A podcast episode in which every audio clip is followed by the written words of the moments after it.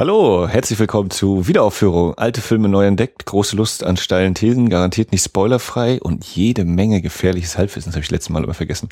Ich bin der Max und neben mir sitzt der Christian. Schön, dass ihr wieder eingeschaltet habt. Zur heutigen 80, 79, 79. so unprofessionell. Ist es die 80? Ist die 80? Juhu, Jubiläum. Yeah. Mini-Jubiläum. Gott, oh Gott, die große, die große Eins. Das stimmt nicht, das ist die 79. Das ist die 79, ne? Ja, ja. Das ist so weil, nämlich, weil wir nämlich Ja, mit der natürlich. 81 das Ding haben und der von 82 ist, Ja. wo du noch meintest, das würde ja Ja. passen. Und, ja, ja, ja. Genau, die 79. Ich habe es gewusst von Anfang an. Aber mit dem Totenschiff hatte ich daneben gelegen um zwei Folgen oder so letztes Mal. Das war irgendwie 14, 16. Naja, das ist ja auch äh, völlig Quatsch, Ah. das jetzt noch auszutangieren, äh, auszuzählen. So, Das ist kurz vor Neustart, Max. Wir ziehen das jetzt durch. Äh, man kann ja weiter scrollen Genau. und hüpfen. Ist ja jetzt nicht so wie eine Live-Sendung im Lokalradio, wie du das immer machen musst, ne? Äh, machen muss. Ja. Wie, ich, wie ich den Spaß daran habe, Ja. Genau. ja, mich auch mal auszutesten. Genau. loro.de äh, Slash Kino. slash Kino, ja. Müsst, müsst ihr mal reinhören. Das ist eine Kinosendung zu ganz aktuellen Filmen. Komisches Format. Aber nicht nur. Es wird ja auch über die Schatzkiste geredet und über die Ah. Stummfilme. Ja, ähm, heute haben wir im Programm The Life and Death of Colonel Blimp oder auf Deutsch ohne Artikel, wie das ja so häufig ist, wenn man englische Titel ins Deutsche holt und sie nicht übersetzt, dann fällt meistens das The weg, ne? Also The Grand Budapest Hotel ist Grand Budapest Hotel Mhm. und diese ganzen Späße. Und hier haben wir Leben und Sterben des Colonel Blimp. Ohne das. Ja, und ich bin relativ äh, ahnungslos. Äh, und äh, mein, mein, warum ich ihn unbedingt äh, haben wollte, wir bedanken uns auch äh, ganz lieb bei Koch Media, die uns das Rezensionsexemplar der Blu-ray zur Verfügung gestellt haben. Ich wollte den einfach unbedingt sehen, weil ich bin ein großer Fan von Die Roten Schuhe. Äh, also äh, Michael Powell und Emmerich Pressburger.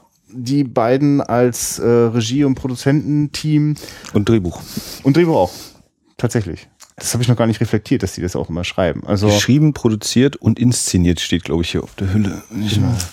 und äh, es sind die äh, sind die Archer Studios. The Archers. Genau, und das ist jetzt, glaube ich, im Booklet steht der erste Film, wo das Archers Signet auch im Vorspann auftaucht. Ob Ah, das ja. stimmt, weiß ich jetzt Okay. auch nicht genau, aber wir reden hier einfach davon, dass das äh, zwei hochinnovative britische Filmemacher sind, die äh, besonders in den 40er Jahren äh, ziemlich spektakuläre Filme produziert haben.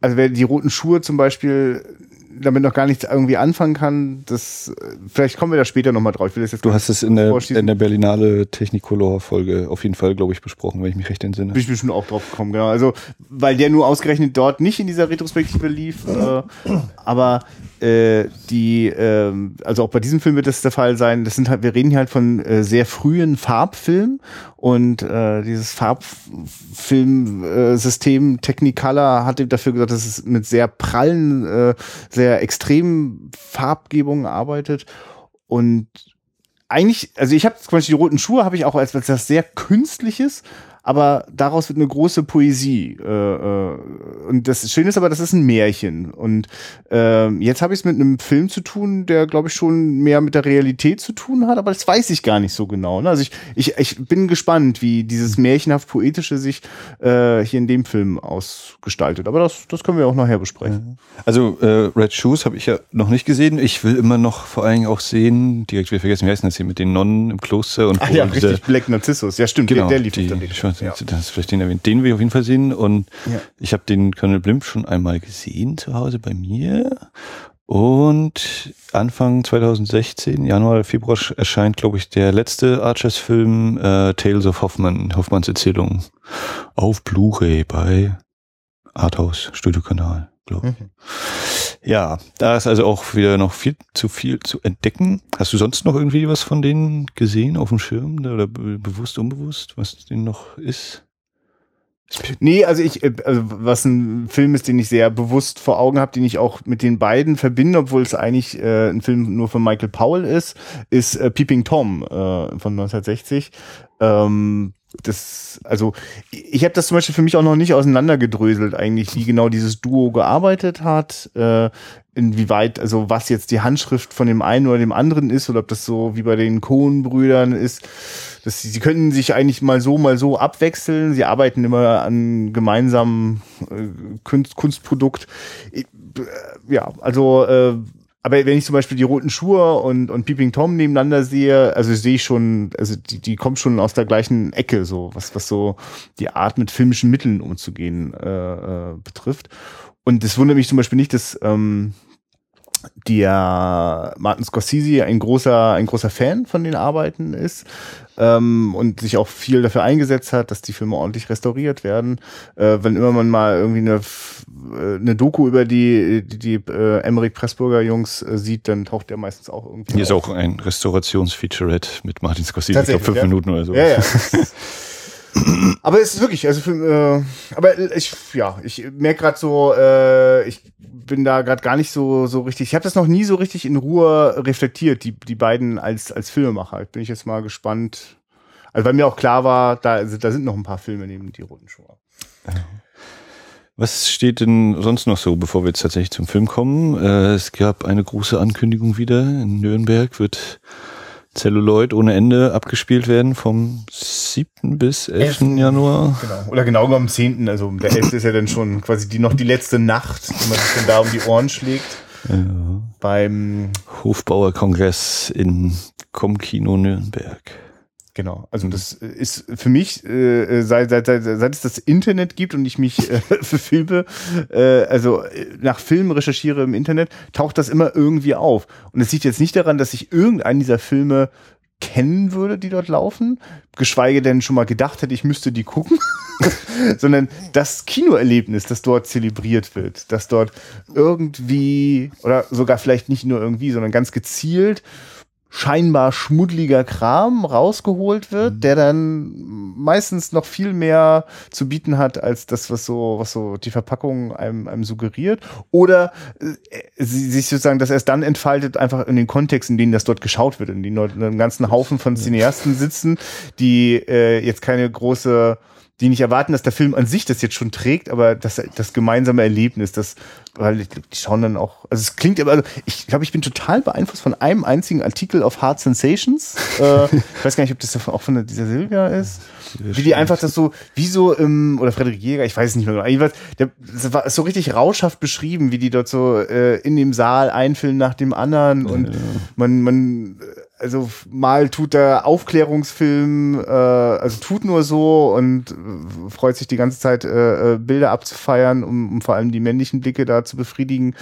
Ähm, und dann entdeckt man aber manchmal so auch sozusagen neben dem eigentlichen Film irgendwie bemerkenswerte Sachen. Also ehrlich gesagt, ich habe dazu ein relativ so, so mythisch aufgeladenes Bild äh, mhm. und ich wäre mal neugierig, da mal vorbeizugucken. Also ich bin auch hochgradig neugierig. Ich muss noch äh, gucken, ob sich das wieder äh, finanziell drin ist, ob das äh, arbeitstechnisch, also urlaubsmäßig sollte es theoretisch sogar möglich sein. Müssen wir uns dann nochmal so intensiv beratschlagen. Es sind ja. auch als Special Guests angekündigt die Jungs von Bujo Omega in, aus Gelsenkirchen. Ne? Das ist ja auch so eine wo ich auch total, ja, wäre ich auf jeden Fall total gerne dabei. Mir fehlt tatsächlich, ähm, ich hab, oder was, mir fast fehlen, aber ich habe gar nicht so die, die, die, äh, die Seherfahrung äh, im Sinne, also ich, also ich, ich kenne das meiste nicht und ganz selten denke ich, oh ja, nur wegen dem Film müsste ich dorthin. Aber jedes Mal in dieser, also ich würde gerne den Leuten begegnen, die sich mit den Filmen gut auskennen äh, oder die äh, immer wieder spannende Entdeckungen gemacht haben und da würde ich mich total gerne anstecken lassen. Mhm. Und natürlich, also gerade bei den äh, Bui Omega, da, da, taucht ja manchmal so Genreware auf, die äh, schon noch mehr zu bieten hat, als man so im ersten Moment glaubt. So. Also das ist zumindest über mein Empfinden. Also zumindest schaffen die Leute das ganz gut, wenn sie über ihre Erlebnisse auf diesen äh, Filmveranstaltungen reden. Ja. Habe ich den Eindruck, dass das sich lohnen würde. Ja, na ich, ich glaube, Bujo Omega sind ja, glaube ich, die mit den kryptischen Ankündigungen, die ich auch nicht immer entschlüsselt bekomme, nee. weil ich mich da auch mal nicht auskenne. Glaub, nee, ich glaube, das ist auch der Spaß an der Sache. ähm, und im oh Gott, EPD-Film war jetzt eben so ein mehrseitiger Artikel zum Thema, also von, von im Werkstattkino München war eben so ein Treffen von den Filmclubs und eben Aha, ja. Hofbauer Kommando, Bujo Omega, Ich krieg's schon wieder nicht mehr alle zusammen, aber was sich so in der Republik tummelt. Also ja- über Köln, glaubt die aus Düsseldorf, ah, weiß ich schon nicht mehr. Ich krieg's nicht mehr zusammen. Nee, müssen wir ja auch, wir müssen ja gar nicht so tun, als müssten wir das jetzt kolportieren, aber da gab es halt im MPD einen Artikel und den will ich übrigens haben. Den müssen wir mal, Okay. müssen wir mal zuspielen. Tja, tja, tja. Ja, ja. Mhm. Ja. Okay, also das heißt, wir gucken in so eine Richtung. Wir gucken sehr neidisch gerade nach Köln. Äh, da sehe ich jetzt gerade nicht, wie ich da kurzfristig hinkomme. Äh, da äh, läuft derzeit eine Retrospektive. 8. glaube ich, ne? Ab 8. Dezember. Na, aber es gab gestern auch schon, also gestern, also wir sind jetzt am 5. Okay, Dezember. Mir, mir war so ab 8. Geht das das kann auch sein, dass es gestern äh, am 4. Schön. Dezember da so eine Auftaktveranstaltung gegeben hat. Ja. Äh, unabhängig davon, also äh, das äh, ist, ist, also wer hier die Folge zu Die Katze schon mal gehört hat, hat das mitbekommen, dass wir bei Dominik Graf ganz schön hellhörig geworden sind, dass ich äh, gerade auch mit seinem aktuellen äh, Kinofilm Geliebte Schwestern äh, sehr warm geworden bin. Äh, das, hm, Also, du wolltest sagen, dass in Köln Ja. eine, eine Dominik Graf Retrospektive stattfindet. ich weiß gar nicht, ob er selbst auch anwesend ist. Er ist oder war, ich habe jetzt auch schon wieder vergessen, von Caligari ins finstere Tal, der deutsche Genrefilm Cuvadis oder so, ist das ja auch irgendwie demnächst oder war jetzt eine Podiumsdiskussion in Mainz, Wiesbaden? Ich Ja, in und ich glaube, der Wiesbaden Hintergrund ist immer, dass er an einem. Dokumentarfilm arbeitet. Das kommt noch dazu, ja. Und da hatte ich jetzt auch irgendwo eine, eine interessante Gegenposition gelesen, so von wegen, dass äh, das, was Graf quasi fast pauschal abtun würde, so mit als dieses Opas Kino, so, äh, dass da eben auch genug zu entdecken ist. Und auch wir ja schon ein paar dieser Filme Ja. wohl uns mal äh, vorgeknüpft haben. Und ich festgestellt habe, ich muss mir dieses Oberhausener Manifest auch mal komplett durchlesen und gucken, wer da nur eigentlich so die Akteure sind. Oder Filmverlag der Autoren ist ja mit Sicherheit auch so und Fassbinder und die ganze Bande und ähm, Wobei ich jetzt gerade bezweifle, ob Fassbinder da bei Mohausen ein Manifest unterschrieben hat. Aber nee, genau, das ist tatsächlich äh, ganz spannend. Also da ist bei mir auch noch so eine ziemlich große, also wie, wie sowieso die gesamte Deutschlandkarte filmlandschaftsmäßig ne, so, so weiß ist, äh, ist auch da ein völlig weißer Fleck. Und da können wir ja vielleicht mal kurz einen Bogen schlagen, was sich für mich gerade so andeutet oder worauf ich richtig Bock bekomme. Da haben wir jetzt gar nicht schon im Vorfeld viel drüber geredet. Das wird sich also noch entwickeln, der Gedanke. Aber ich habe schon ganz schön Bock im, im, im nächsten Jahr, also in 2016, das ordentlich, ordentlich nochmal in, in die Hand zu nehmen, das deutsche, die deutsche Kinogeschichte und gerne auch die äh, Kinogeschichte Ost-West, ne, sich das mal anzuschauen. Ich bin wahnsinnig angefixt durch die äh, äh, das Retro-Programm der Berlinale in 2016, äh, 2016, das ähm, ja auch im Februar ist.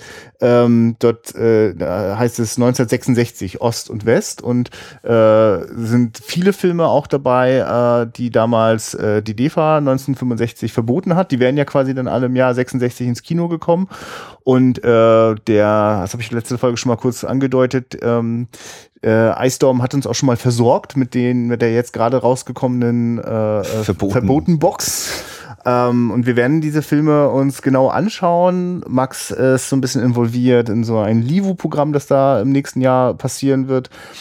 Also ich könnte mir vorstellen, da so einen richtig schönen Rundumschlag zu machen. Also ja, auf so ein Stichwort, also, ne, also Stichwort Verbotsfilme DEFA, ähm, Stichwort Oberhausener Manifest, äh, Opas Kino, ist es so verachtenswert oder Mhm. Nein, selbst ich glaub, wenn es verachtenswert ist, ich, mich interessiert es umso mehr. Ich möchte Äh, gerne. Ich glaube, dass zum Beispiel eben Wolfgang Staute auch zu diesen Leuten gehört. Ah, ja, klar, war ja auch ein Ähm, Opa. in dieser Ja, ja. Bande. Und da haben wir jetzt auch schon zwei Filme, oder einer wird jetzt quasi wahrscheinlich der nächste Film sein, Fluchtweg St. Pauli. Ja.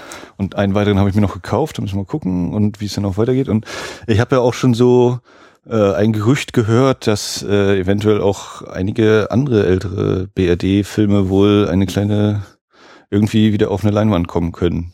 Okay. Ohne dass ich jetzt irgendwie das konkretisieren Ah, könnte. ja. Sehr schön.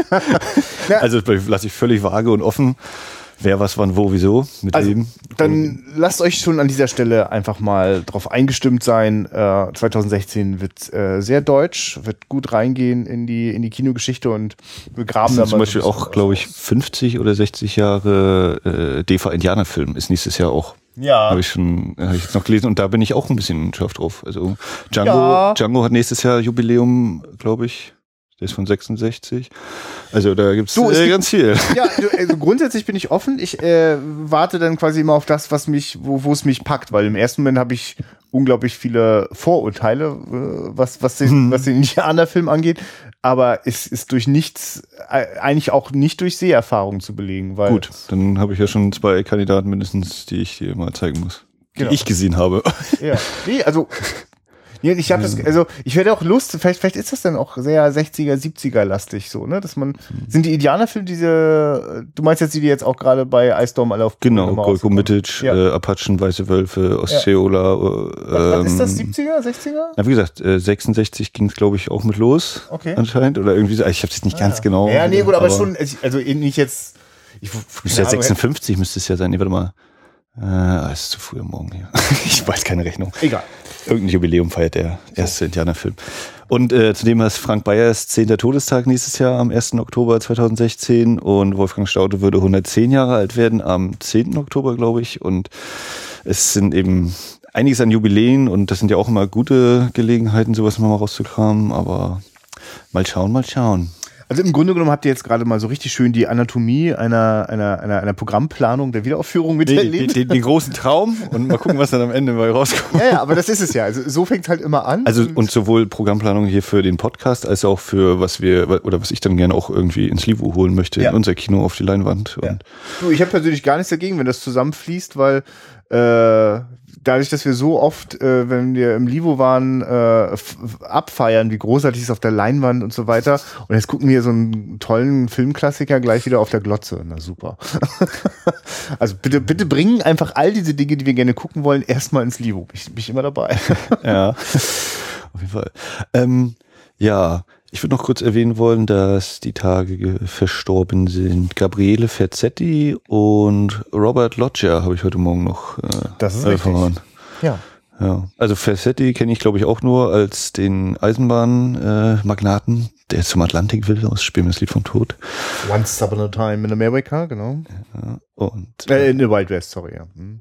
Zumindest. Ja, und äh, Robert Loggia ist bei mir, glaube ich, auch so einer von diesen, wenn ich ihn sehe, weiß ich, wer es ist, aber jetzt so direkt zuordnen kann ich, könnte ich ihn, glaube ich, nicht. Ja. Das ist krass. äh, Das, das ist, äh, Robert Loggia ist bei mir total fest verbunden mit der sehr überwältigenden Seherfahrung 96 oder 97 Lost Highway.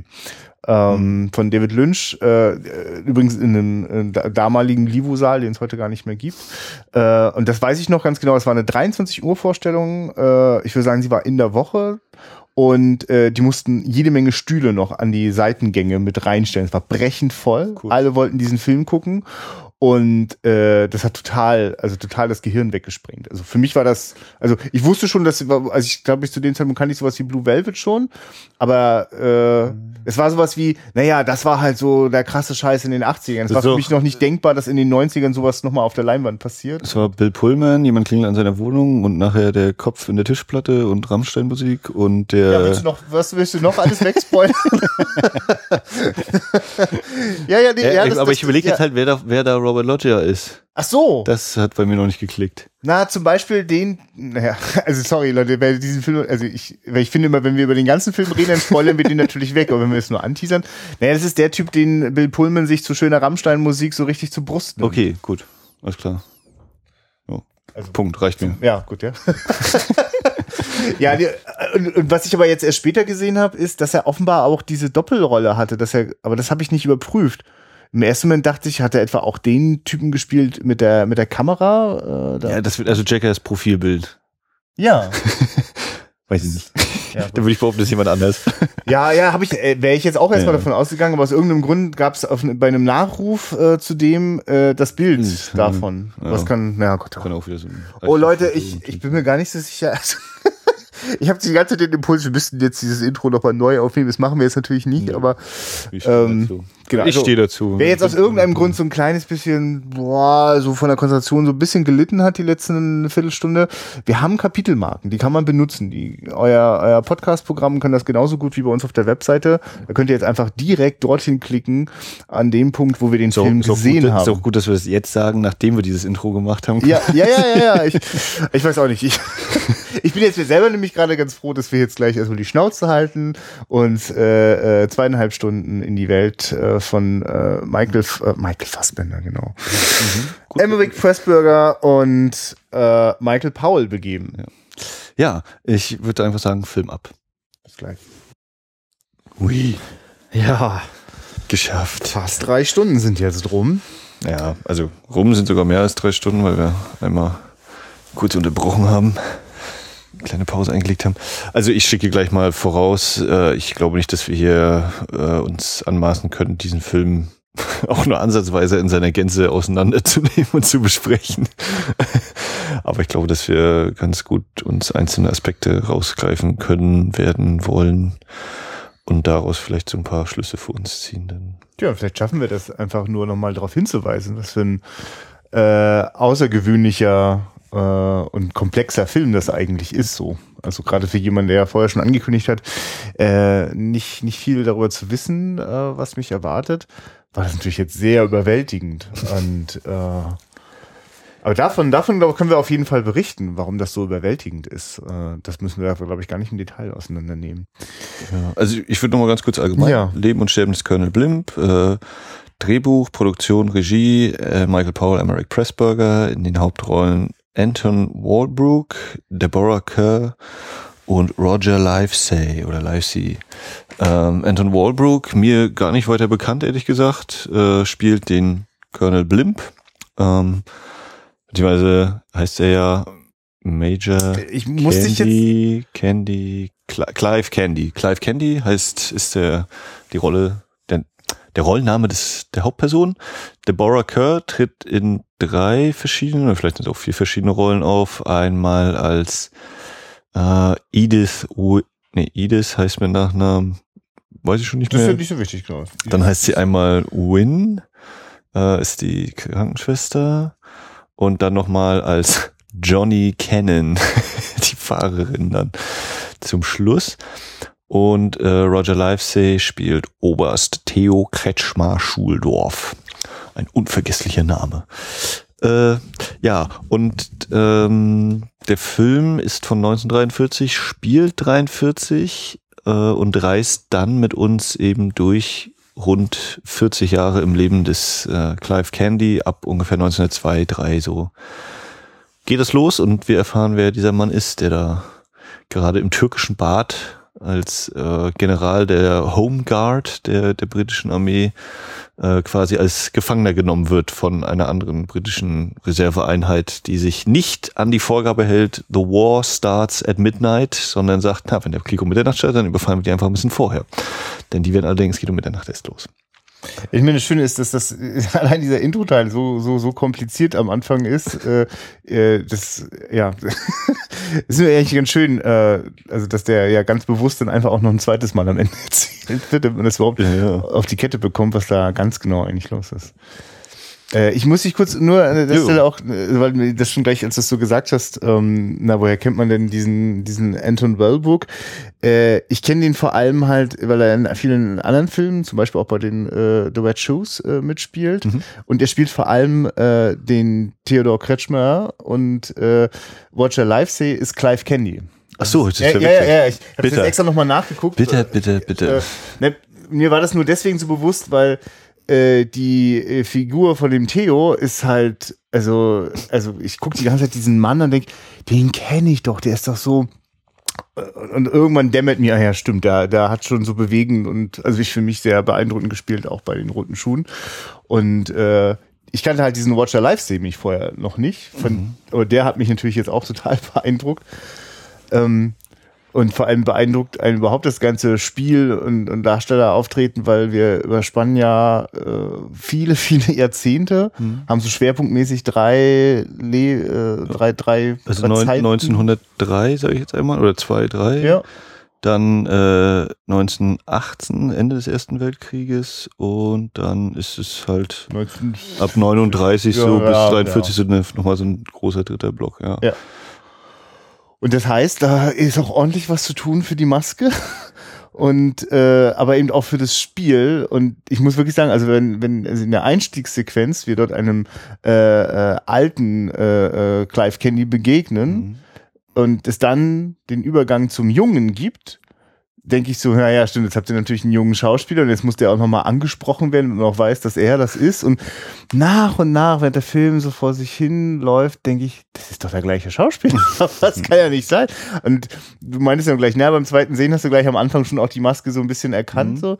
Ähm, aber das, das ist halt erstaunlich, weil äh, so vom, vom, vom, also das ist eben nicht nur eine Maskenleistung, wie dort äh, äh, äh sozusagen durch die Zeiten gegangen wird, weil die Schauspieler das eben auch mit vielen Feinheiten auch transportieren können. Ja, und äh, du hast ja nur auch in den letzten äh, Ankündigungen immer schon gesagt, dass ich mich ein bisschen so vor dem Film drücke. Und ja. äh, also für mich war es ja ein Wiedersehen und ähm, ich muss sagen, so grob hatte ich noch vieles im Gedächtnis und war aber äh, trotz eben dieser Lauflänge, ich finde, hm. man, also das ist ein Film, für den muss man sich Zeit nehmen. Ja. Da kann man ja aber sagen, so heute gucke ich mal diesen. Ähm, war ich dann doch überrascht, ja doch, wie, wie äh, temporeich, wie unterhaltsam der ist oder wie kurzweilig vor allem ja. auch. Ja. Ich meine, es ist halt mhm. so, ne? Ich, also, du musst dir vorstellen, äh, bei äh, also die roten Schuhe und die schwarzen Narzisse, das sind zwei wahnsinnig großartige Filme. Und äh, die sind aber sozusagen ein bisschen später, äh, nicht, nicht viel, aber ein kleines bisschen, die kommen nach äh, äh, Colonel Blim, wenn ich das jetzt so richtig äh, vor Augen habe. Nur behaupte das mal. Ja, ja. Schweiß. Ich weiß es nicht.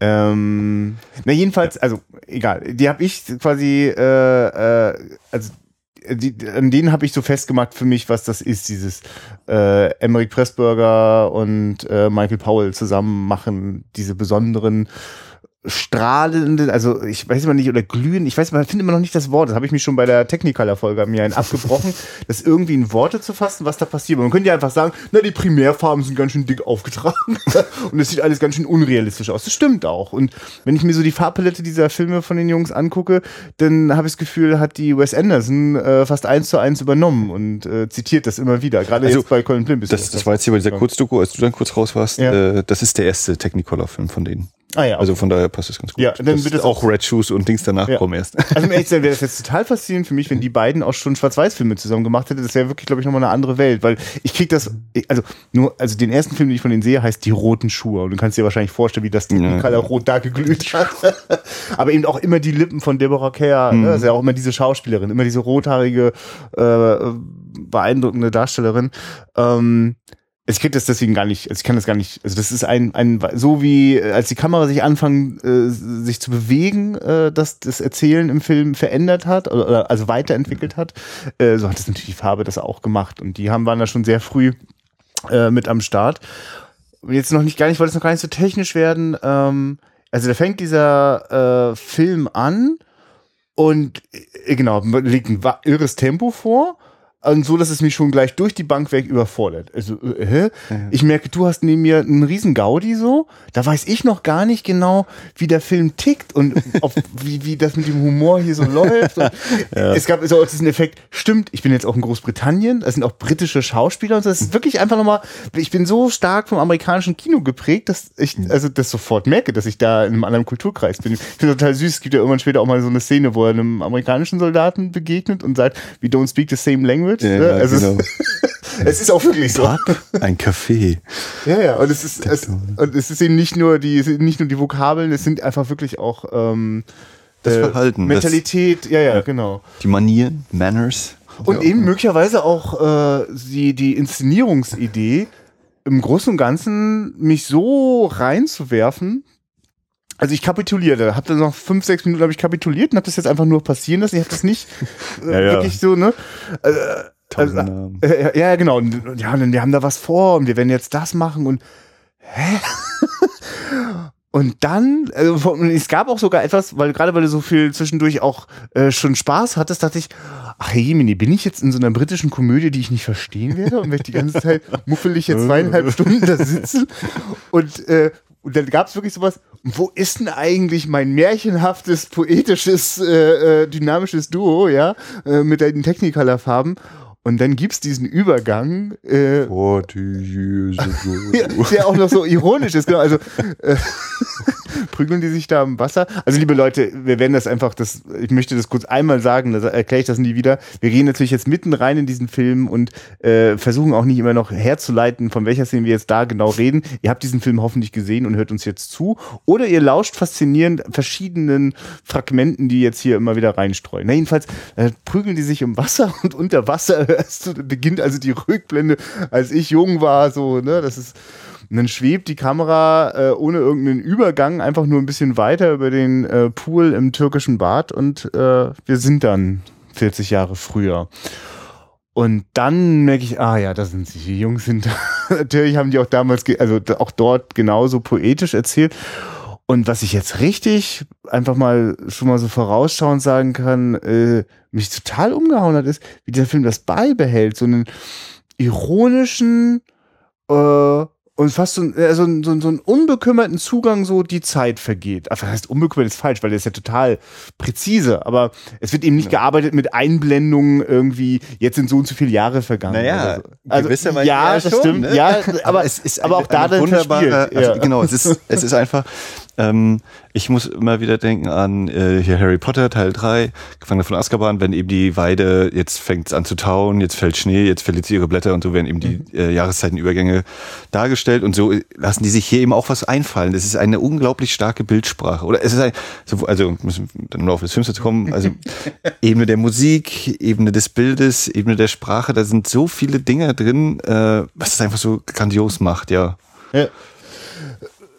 Also ja, also es ist denn so, dass ich habe hab zwischendurch immer mal so auf die Zeit gelinst, um so für mich das so festhalten zu können, äh, äh, wie sich so mein, mein Erleben auch immer wieder verändert hat in diesem Film. Ne? Also das heißt am Anfang ja eben dieses Skeptische, dann kommt die, die poetische Ebene rein, aber dann wird es ganz schön also dann wird sehr humorig. So, ich versuche gerade, ich kriege gar nicht mehr richtig gut erinnert, äh, was ich, was ist denn die erste Lebensphase? das ist, er geht nach Berlin, Stimmt. Und äh, wir sind in dem Café Richtig, Hohenzollern. Genau. Ja, und er sucht eigentlich nach irgendeinem so äh, äh, Spion, Informanten, weiß man nicht der genau. Anti-Counter-Propaganda. Ja, also äh, der böse Geschichten über die Engländer erzählt, äh, was sie beim Krieg in äh, bei den Burenkriegen gemacht hätten in äh, Südafrika, sie die Frauen erschossen hätten und Kinder verbrannt und was nicht alles. Und dann sagt er eben, der Typ hat sowohl für uns als auch für die Bur spioniert und der selber hat ja nicht mehr alle Latten am Zaun. Mhm. Dem zeigen wir jetzt mal, wo die Hake hängt und äh, kriegt aber auch vorher erstmal gesagt, das ist ja noch das davor, er geht erstmal zum äh, zu seinem Vorsitzenden hier, zu dem, wie heißt der? Steerage? Steerage? Naja, zu dem geht er hin und sagt, ich würde da gerne hin. Nee, lass mal, also mit Politik haben wir nichts zu tun und das, da gehst du nicht hin.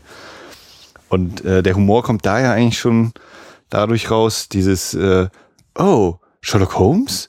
Ja, erzähl mir noch ein bisschen von Sherlock Holmes, die neue Geschichte. Und du kennst den Arthur Conan Doyle? Ja, ja, ja, ja. Und stirbt der und der? Nee, nee, der lebt. Ah, das ist gut. Aha, aha.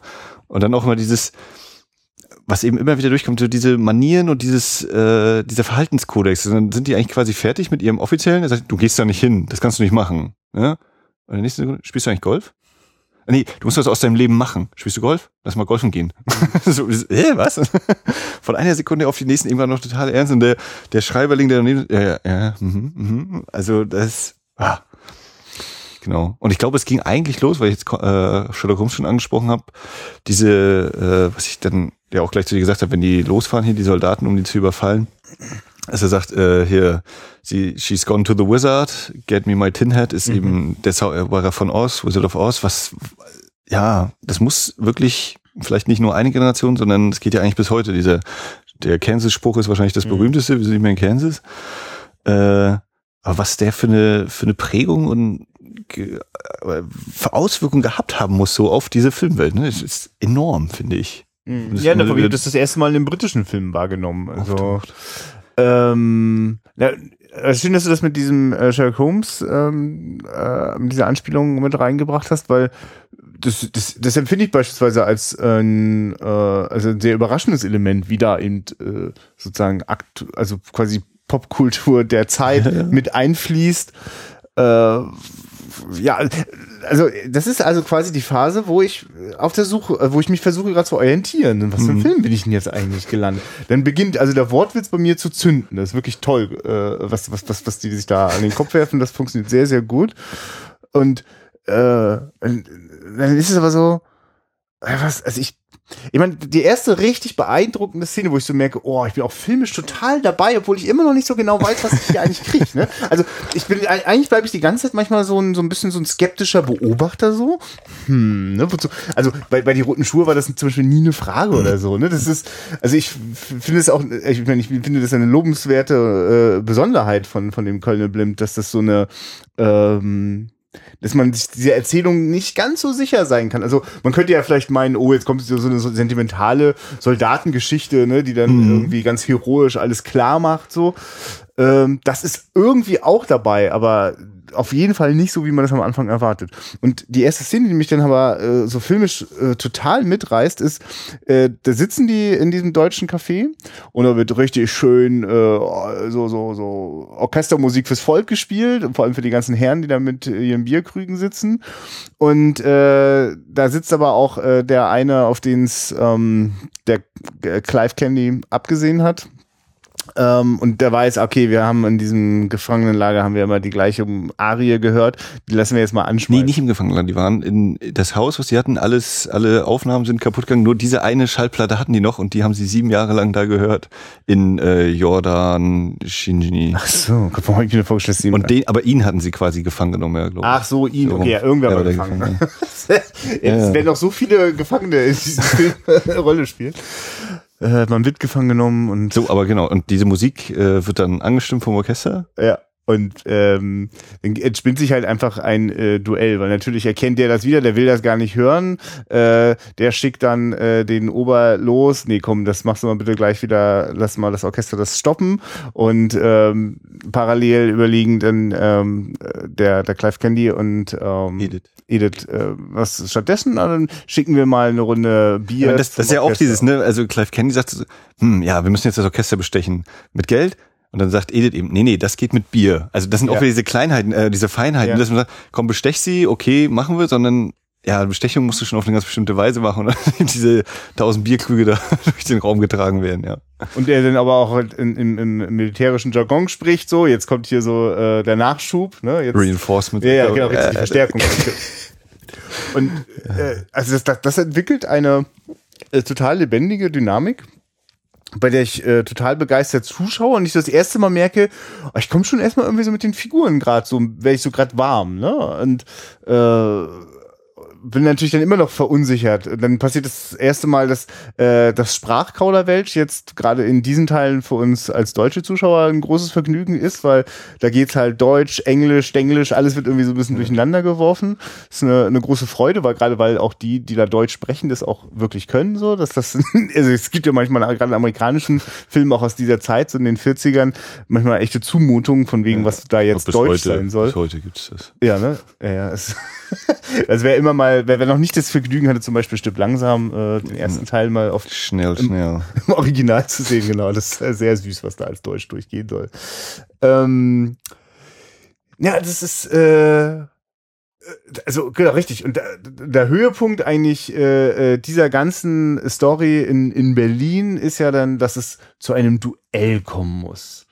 Also ich finde noch kurz dann diese, ja. diese Szene direkt im Café. Also ich finde das sowieso stark. Bisher hatte ich immer nur Rutger Hauer wird ins Gesicht gespuckt, äh, in meinem ah, ja, filmischen oh, ja. Gedächtnis abgespeichert bei Hitcher. Äh, und hier wird dann eben auch dem Clive Candy ins Gesicht gespuckt. Und ich finde das äh, beeindruckend, diese Massenszene auch wieder. Ne? Also es ist also Massenszene, ja doch, es ist eine große doch, Masse, die da anwesend ist, klar. Set, also das eben da so zu koordinieren und auch wie da mit den ganzen Blickwinkeln gespielt wird und solche Dinge, das ist schon ja. Davon ist es ja irre. Das scheint ja alles äh, komplett im Studio entstanden zu sein. Ich glaube, da gibt es wirklich auf, bis auf ganz wenige Aufnahmen ja. auf den Straßen von London ist das alles äh, irgendwie im Studio hinkonstruiert. Ja, und genau die Anfangseinstellung wahrscheinlich, ne, wo die Motorradbande fährt. Das stimmt, ja. Das ist. Es ist ja, ja, das stimmt. Also der, so beeindruckend, weil die ist ziemlich beeindruckend gefilmt und also sehr rasant und äh, äh, ganz entfesselt äh, fliegt die Kamera den, den Motorrädern hinterher. Ähm, und äh, auch auf den Straßen von London ist das dann immer wieder schön. Da gibt es manchmal sogar Momente, wo ich das Gefühl habe, wenn die Kamera da so den Figuren mitschwenkt, dass ab und zu wirklich äh, äh, einfach Leute auf der Straße Einer, so reinguckt. Ja, ja, ja. ja, ja, genau. oh, ja. Äh, also insofern, der, der Mix funktioniert schon, weil der Film ist ja eigentlich durchaus ein, ein realistischer Film, der einfach so eine ständige Überhöhung hat. Genau. Ne? Und äh, dazu passen dann eigentlich diese ganzen Sets und dieses, dieses äh, äh, ich, es hat für mich, es, die Farben springen einen ja so manchmal echt an. So, ne? Also muss man aber auch sagen, dass, Ja. ne, die Restauration äh, ist auch einfach Das ist an, krass, ja. ansehenswert. Ja, wirklich auch wenn, dann, wenn du eben in der Doku die Ausschnitte siehst, die eben nicht restauriert sind und gerade denkst, Moment, das sah doch eben noch ein bisschen anders aus, oder? dann, dann sieht man ja auch so mal direkt einmal, was man eigentlich gerade gesehen hat, ja. Ja, weil auch wieder so viele Restaurationsstudios äh, äh, oder, oder ähm, verschiedene Film, äh, Filmbibliotheken dort standen, die da mit, äh, mit gewirkt haben, dass das zusammenkommt. Äh, und du hattest ja auch ab und zu festgestellt beim Schauen, dass immer wieder mal ein Frame fehlt. Ist einfach davon auszugehen, dass die immer wieder aus den verschiedensten Kopien äh, sich das Beste zusammengesucht haben. Aber ich habe schon lange nicht dann eine so in sich stimmige Restauration erlebt, weil ich, ich eigentlich spüre ich, bis auf diese kleinen Momente, wo da mal ein Bild fehlt, ist das echt sehr Also- gut zusammengegangen. Ein kurzer Einschub Ja. eben, äh, 163 Minuten, oder wie lang das jetzt hier ist. Es gibt, äh, dann, dann wurde der recht schnell auf zweieinhalb Stunden gekürzt Aha. für die Auswertung. Äh, und das äh, kompakteste, nenne ich es mal, was es gab, war wohl eine 90-minütige Fernsehversion. Ja, das, Ne, also du, ehrlich gesagt, das macht mich genauso sprachlos. Das ist dann aber auch mir dann immer gleich klar, warum sich so viele dann beteiligen müssen, damit wahrscheinlich überhaupt erstmal so ein kompletter Film dann. Ja, um überhaupt auch zu zusammenkommt, wissen, was ist denn überhaupt die Fassung so, Ja. ne? Äh, na, äh, ja, ich, ich, das will ich mir jetzt gar nicht vorstellen, wie, wie vielleicht auch über, also ich sehe, für mich ist es ja selbstverständlich, jetzt nur diese Fassung zu sehen und Ja, ja. keine andere zu kennen. So wie das für mich auch, also ich glücklicherweise nie in Berührung gekommen bin. Es war einmal in Amerika irgendwie in der Zwei-Stunden-Fassung zu erleben, die es ja auch gibt. Ähm, ich muss übrigens öfter an diesen Film denken. Ich Ja. muss mal kurz diese Exkursion machen Auf jeden Fall, gerne. da ist etwas, was, was diesen, was, also diesen Fluss von, also ehrlich gesagt habe ich mir gedacht, das war die innovative äh, große Kunst von, von Leone. Ja, Äh, und ich glaube, Scorsese hat den Film gesehen und ist zu Leone gegangen, komm, den gucken wir uns mal an. Und dann hat Leone gesagt, oh, den mache ich. Übertrieben jetzt, ne, Ja, klar. nee, nee, aber- aber also gerade gerade wenn äh, Kretschmer Schuldorf dann quasi äh, nach England geht und da seinen Vortrag hält, wenn dann die Kamera so auf Ja. ihn fährt, also das ist so, es Ja, ist keine Musik, es ist ohne Schnitt, also das ist wahrscheinlich auch so ein Ding. Ja, das ist dann wahrscheinlich im 25. Take oder so, hat es dann endlich geklappt wahrscheinlich oder sowas. Oder wenn es im ersten geklappt hat, wunderbar, ne? Also, wo ja auch Kamera so dran, bleibt auf ihm, er erzählt und geht dann wieder weg, die Kamera, und ist immer noch kein Schnitt. Und diese ganze Geschichte, oder diese, das ja, du kennst dich mit Drehbüchern besser aus als ich. Das sind ja locker vier Seiten, oder was wird der Monolog wenn das mal sein? reicht, das raschelt Also, das ordentlich, äh, aber ich finde ja übrigens, dass dieser Anton Walbrook, äh, dass der ganz schön viel von Robert De Niro hat. Ähm, Ja, da ist also auch diese Maske, diese Ja. leicht ergrauten Haare. Also ich, Ja. Es ist so dermaßen doll. Ich habe auch gedacht, ja, und jetzt kommt halt Robert De Niro um die Ecke, die beiden schütteln sich die Hände und äh, dann kommt kurz Morricone und spielt noch drei Ja.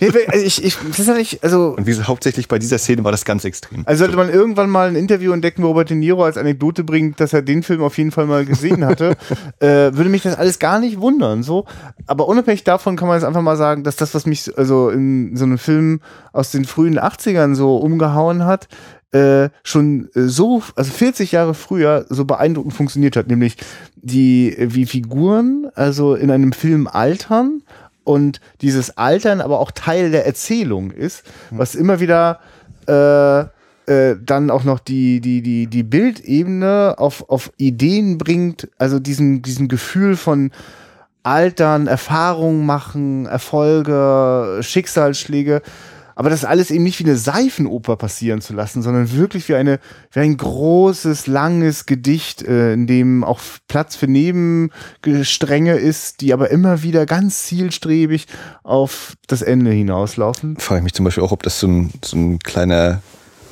humorischer äh, Seitenhieb darauf ist, äh, weil jetzt eben ne, die ganzen Nebenstränge Ja. und verwoben und das äh, die Win, ja, also seine Frau, Ja.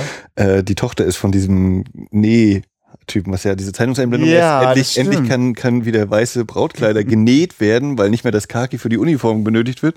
Und dann ist ja eben so dieser Abschnitt, ja, der äh, großindustrielle Win, dessen Frau dann, äh, dessen Tochter jetzt heiraten wird. Und dann so, ja, krass, das ganze Verweben. Also, also das ist einerseits interessant, fand ich, wie eben das verknüpft wird mit dem Hauptstrang. Das ist nicht, naja, jetzt wird halt in England, kann jetzt wieder äh, Brautkleider hergestellt werden, sondern Nein, es ist auch noch die Tochter von dem Typen, der diese Dinger herstellt, heiratet unseren Hauptdarsteller jetzt. Und also das fand ich auch schon Ich merke, äh, als diese Szene kam, ratterte was in meinem Kopf, aber da war ich schon wieder äh, gedanklich auch wieder irgendwo anders und Ja. ich merke gerade so, äh, ein zweites, drittes Sehen macht da Sachen nochmal viel transparenter. Äh. Also das ist ja auch ne, quasi in Anführungszeichen Stummfilmtradition. Also du hast eben mehrere Zeitungseinblendungen oder Briefe, die aber auch nicht nochmal extra vorgelesen werden teilweise. Dass man heißt, wenn man die jetzt nicht genau liest, oder ich habe auch längst nicht alles genau gelesen, aber wenn man dann zumindest die Schlagwörter rausgreift, ach so, okay, das hat jetzt mit dem direkt zu tun und so. Und ach so, also da äh, der Film was sagen, starke Bildsprache, aber eben auch die Texte, die da zeigen, sind von Bedeutung und nicht, äh,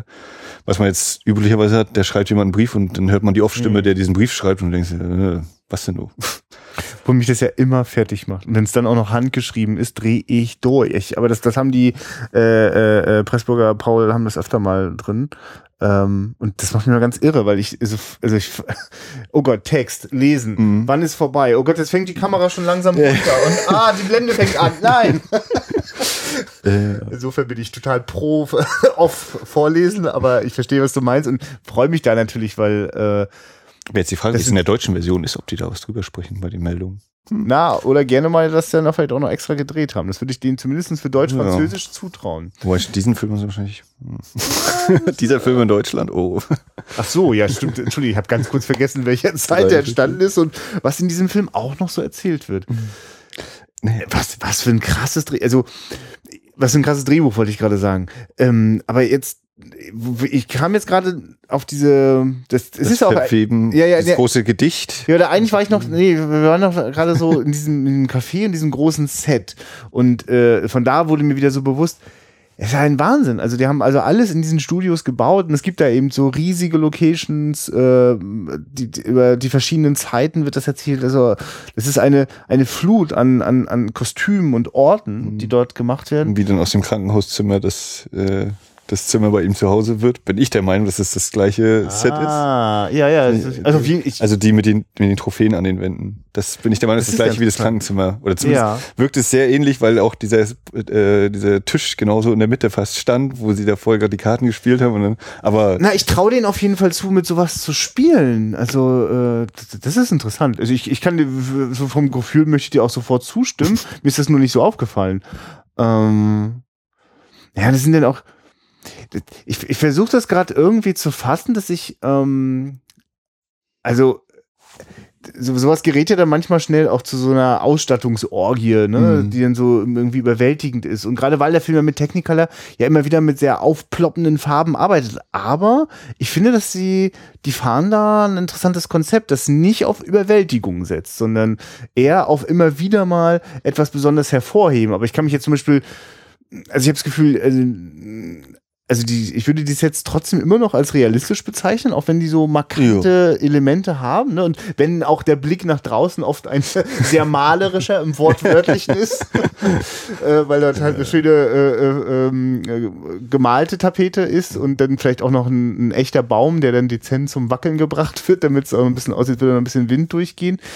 Aber das das, äh, das, das, fun also, ähm, also das funktioniert dadurch eben, weil das so eine, weil ich, das ist als so eine, also da gibt's halt so eine, so eine märchenhafte Grundstimmung, die mhm. nicht, nicht dadurch entsteht, dass in der Erzählung irgendwas unrealistisch wäre oder die Orte an sich unrealistisch wären. Ja, es wird halt dieses 40 Years Ago ist so ein bisschen wie Once Upon a Time. Es ja. war einmal, ja. ne? Das ist schon so dieses.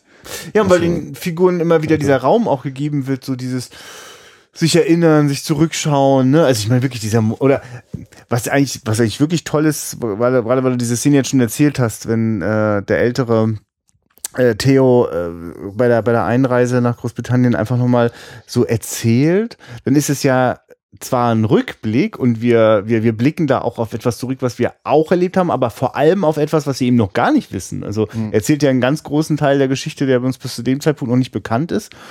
Und das ist jetzt äh, ich habe das Gefühl, wir zählen, glaube ich, gerade jetzt erstmal sowas auf, wie all diese Dinge, die diesen Film so, so, so, so breit und komplex machen. Ne? Das ist dann, also es waren jetzt diese, diese Setfülle, es waren äh, die, die, die Kostüme, die ganzen Darsteller, aber ähm, es sind eben auch solche Sachen, äh, dass immer wieder in der Geschichte scheinbar zum Beispiel, wenn es da zu einem Duell kommt, dann denken wir natürlich, jetzt sind wir mittendrin im Duell und werden es jetzt live erleben. Nein, da schwebt die Kamera. Nee, wir kriegen alles, alles davor, kriegen wir bis ins letzte ja, Detail mit ja. und, und das ist eben ja das, dieses Ironische oder dieses, ja. wo man einfach sagen kann, ja, er, ähm, na, er macht sich nicht, macht er sich drüber lustig, der Film. Also er zeigt uns eben alle, äh, wie die sich an die Vorschriften halten, wie die sich teilweise auch selbst über diese Vorschriften lustig machen. Und das Duell selbst ist dann, das ist völlig banal. Na, ich finde, naja, ja, genau, weil ich finde, dass der Film äh, und, und die Macher sehr genau wissen, was sie eigentlich erzählen wollen. Und äh, warum dieses, also dass dieses ganze Penible drumherum, äh, bis es zu diesem Duell kommt, gezeigt wird, äh, oder, oder die, ein- ja, eigentlich die Vorbereitung, dass es zum Duell kommt, ist ja schnell klar. Aber wie das dann vorbereitet wird, wieder quasi das Preußische auf das Britische trifft, das ist ein absurdes Spektakel. Und der eigentliche Kampf, da ist dann wiederum nur interessant, was macht das mit den Figuren danach, also mit dem Resultat.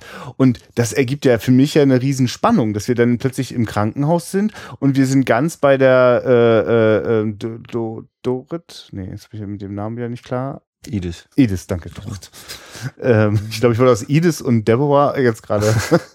Jedenfalls, wenn die dann ins Krankenhaus kommt und nicht genau weiß, haben wir genau diese gleiche Unsicherheit. Und äh, das meinte ich jetzt gerade, dass dieser Film also immer wieder damit spielt, dass so Figuren so auf was warten oder, oder sich an was erinnern. Und das ist deswegen genauso spannend für uns als Zuschauer wie für die Figuren, weil wir es manchmal noch gar nicht so genau wissen. Ne? Also obwohl, wenn der Film ganz sauber chronologisch erzählt, also er ist ja chronologisch erzählt, aber ich meine, wenn er aber sozusagen ohne, ohne Ellipsen, also ohne Auslassung erzählt wäre, ähm, dann, dann würde das ganz schön doll in sich zusammenfallen. Äh, also das, von mich will ich gerade, wenn, wenn, und das würde ja bedeuten, wenn es eine 90-Minuten-Fassung gibt, dass dann man einfach irgendeinen Strang komplett rausschmeißt. Ja, Das, irgendwas muss fehlen. ja, kann man durchaus machen, nur dann, dann geht auf jeden Fall das kaputt, was den Film zusammenhält, nämlich genau dieses, also dass da eben die, die, die Luft zum, Also ich kann mir gut vorstellen, dass das dann auch seinen Reiz hat, das mal zu grob zu vergleichen. Ne? Also was Ja, ist ja, das dann wie- für ein das- ja. man nicht sagt, das ist nur ein Torso, sondern wie ist denn jetzt die Gewichtung? Ne? Was ist Ja. also irgendwie, da steht auch drin im Booklet-Text, äh, es gibt dann eben auch unter dem Titel The Adventures of Colonel Blimp einfach Ja, nur. Also das dann, was auch immer das dann ist. Ja. Ähm, ich, ja. also wir haben jetzt gerade kurz gesagt, eben wie eben diese ganze äh, Codex-Geschichte da eben aufgenommen wird und dann ja auch im, im Krankenhaus nochmal, wenn dann sich die beiden Truppen begegnen, äh, die Gruppe der Ulane, der Deutschen und der britischen Offiziere, die dann, wo dann Deborah Kerr eben so ironisch sagt, naja, they nearly caused a diplomatic incident at the door. Sie Ja. wussten nicht, wer kann jetzt zuerst rausgehen oder nicht und was, was machen wir denn jetzt? Und beide sagen immer, der andere zuerst und du zuerst und Ja. Ne, also wo dieses, ich glaube genau das ist das, dass das so bis zu einem gewissen Punkt so ist und dann aber noch eben diese ganz leichte Erhöhung kommt, die das eben so zeigt, so ein bisschen absurd ist es eigentlich schon, was ihr macht. Ne? Natürlich kann man drüber lachen von außen, aber so ein Ticken absurd. So, ne, also von wegen, Ordnung ist ja eigentlich gut, aber wie viel Ordnung eigentlich? Ne? Und ist das nicht hier mit dem, äh, ein Bad ist empfohlen am, am Tag vor dem Kampfe, aber nur für den, für die Duellisten, nicht für die Sekundanten und sowas. Äh, oder mit dem, ich sage los und ich sage halt. Wissen Sie, was ich meine? Naja, Sie werden ja nur am Start los sagen. Wenn Sie mit dem Kampf werden Sie nicht nochmal los sagen. Das kann ich mir schon denken. Also ist auch egal, was Sie sagen, ja, mit diesen beiden Worten. Äh, Vor dem Duell hatte mit dem schwedischen äh, Typ, der da anleitet. Ja. Also das Äh, Ich, meine Gedanken driften gerade zu einem Moment, der mich äh, dann also nichts hat mich quasi lange in dem Film so irritiert wie, wie der Anfang, ne, wo ich nicht wusste, wohin mit mir. Ähm, und dann gab es nochmal so eine richtig krasse Irritation, die äh, damit zusammenhängt, dass ähm, der Clive Candy ja dann sowas sagt, ähm, am Ende des Ersten Weltkrieges, also es ist gerade verkündet worden per Nachricht vom Boten, dass der Krieg gleich zu Ende ist. Das immer genau so. Ähm, und dann, ja, es war gut, die, die Deutschen haben, also haben ganz schlimme Kriegsverbrechen begangen, aber wir, wir, wir Ja, genau, they, they used foul things, but we Ja. won, so ungefähr. ja, also genau, ja, also und wir haben sozusagen, wir sind gerecht geblieben. die Moral hat gewonnen, nee, die, die, das Richtige. Ja, ja, das ist, aber jedenfalls so diese, sowas im Sinne von, ne, also quasi, später wird das aufgegriffen, also so quasi der Gentleman-Krieg, so, ne, wir, wir Ja. konnten äh, quasi noch sportlich bleiben, ne, Ange äh, selbst angesichts dieser schrecklichen Verbrechen mussten wir nicht selber solche Verbrechen begehen, zumindest wird das so behauptet und das, als der das gesagt hat, fährt die Kamera zurück. Die äh, Bomben hören, also genau, die Bomben haben gerade aufgehört zu, zu fallen. und dann geht das, dann kommt noch ein bisschen Licht, die Sonne scheint und dann fangen die Vögel an zu singen, nachdem kurze Stille war. Und dann wirklich, da fährt die Kamera immer weiter zurück und es ist fast schon so, als würde sich jetzt rechts noch ein Baum reinschieben und es ist sowas ähnliches wie dieses legendäre äh, Schluss und immer wieder Zwischenbild von äh, Gone with the Wind wird. Dieses, also ich dachte so, was wird denn das jetzt? Und dann blendet es ab und es hat mich dann ganz schön so, dass ich so, Moment mal, ist das hier, läuft hier gerade trotzdem noch die ganze Zeit so ein heftiger Propagandafilm? Weil verständlich, wenn der Film 43 entsteht, also, äh, also ich. Äh, Churchill wollte ihn verbieten lassen, der wollte nicht, dass er rauskommt. Ja, ja, genau, lass, wir können das gleich noch ein bisschen gucken, weil mhm. so einfach ist der Film ja auch überhaupt nicht. Ne? Das, das, das, äh, also und ich merke gerade, dass äh, der Film ja voll ist davon, also von immer wieder verschiedenen Betrachtungen dieser Tatsache so. Also wie ist das so, dieses Miteinander umgehen und mh, mm, man kann das zum Beispiel alles in ein Buch niederschreiben, selbst wie ein Duell abzulaufen hat, ne? Äh, ja. ähm, und äh, oder man, also selbst dann gibt's den Moment, ja, aber wie ist denn das, wenn jetzt zwei gleichberechtigte Truppen vor der gleichen Tür stehen? Wie kommt das da jetzt durch? Also, ja. Aber ich merke gerade, dass das, das ist na, nicht wirklich im Vorbeigehen, aber es wird jedenfalls nie so vordergründig das Gefühl hätte, also es ist ein Film, der darum alleine ja. geht. So, nee, das ist ganz. Äh, Mir fällt auch gerade ein, dass beim Duell, dass ich das interessant dass wie vorher eben alle immer ihre Ordnung und Kleidung anhaben und dann ja. die Duellanten oder die Duellierenden dann aber haben natürlich nur dieses weiße Oberteil und die Hose und die sehen ja, ja. auch dann wieder gleich aus. Also dass da alle äußere Markierung quasi ja fast abgelegt ist. Also finde ich interessant, ja. ne? Ja, also, ja, ja, genau. Erst die ganzen Verhandlungen und der Kampf selbst ist dann aber das sind alle gleich. Das ist. Also ich merke gerade, auf wie vielen Ebenen da Sachen anklingen. Da, da komme ich gerade, also ich verstehe mittlerweile immer besser, was du meintest mit diesem. ja, wie soll man darüber reden so? Das ist überwältigend. Ähm, ich finde es ja auch gar nicht schlimm. Ich, ich genieße das gerade total. Also, weil das, mhm. also so ein Geschenk, so, so, so habe ich das ja auch beim, äh, es war mal in Amerika beispielsweise empfunden, mhm. dass der so reich an, an Themen und Momenten ist. Also für mich ist das wie ein Geschenk, den immer wieder mal besuchen zu dürfen. Es ist einfach ein riesengroßes Haus, fast schon ein Schloss mit so vielen Zimmern. 18 Räume. 18 Räume, so wie der Clive Kennedy hat, genau. Ich, ja, genau. Da, da driftet man nicht mal ab, genau. Genau, und weil du jetzt das mit dem, mit dem Kriegsende, Erster Weltkrieg, ja. was du gesagt hast, und das ist zum Beispiel auch ein Film, der mir immer wieder in den Sinn kommt, die große Illusion, wo genau auch das ja, ja verhandelt wird. Dieses, naja, wir haben jetzt gegeneinander gekämpft, ich habe dich abgeschossen, aber wir erkennen uns trotzdem an, dass wir beide Gentlemen sind. Wir haben eher diese Standessache, ne, dass wir die unten, die sind halt nicht so gut, die normalen Soldaten so ungefähr. Aber das, also das eben diese Kodex, dieses Regelwerk und wie das eben, ja, eine Anführungszeichen ist es eine neue Welt, die da äh, jetzt eben ansteht wieder. Und dass man das jetzt an diesem Punkt des Krieges natürlich auch mit festmacht. Man hätte natürlich auch in Anführungszeichen was wesentlich Banaleres nehmen können. Einfach immer sagt, ne, das ist so eine Generationssache wie er eben sagt hier, wenn, wenn, äh, du kannst nicht wissen, wie es ist, alt zu sein. Ne? Ich weiß, wie es ist, jung zu sein, aber du weißt halt nicht, wie es ist, alt zu sein. Das, wie dann eben die, die Sprachunterschiede zwischen Amerikanern und Engländern, äh, und, und, ja.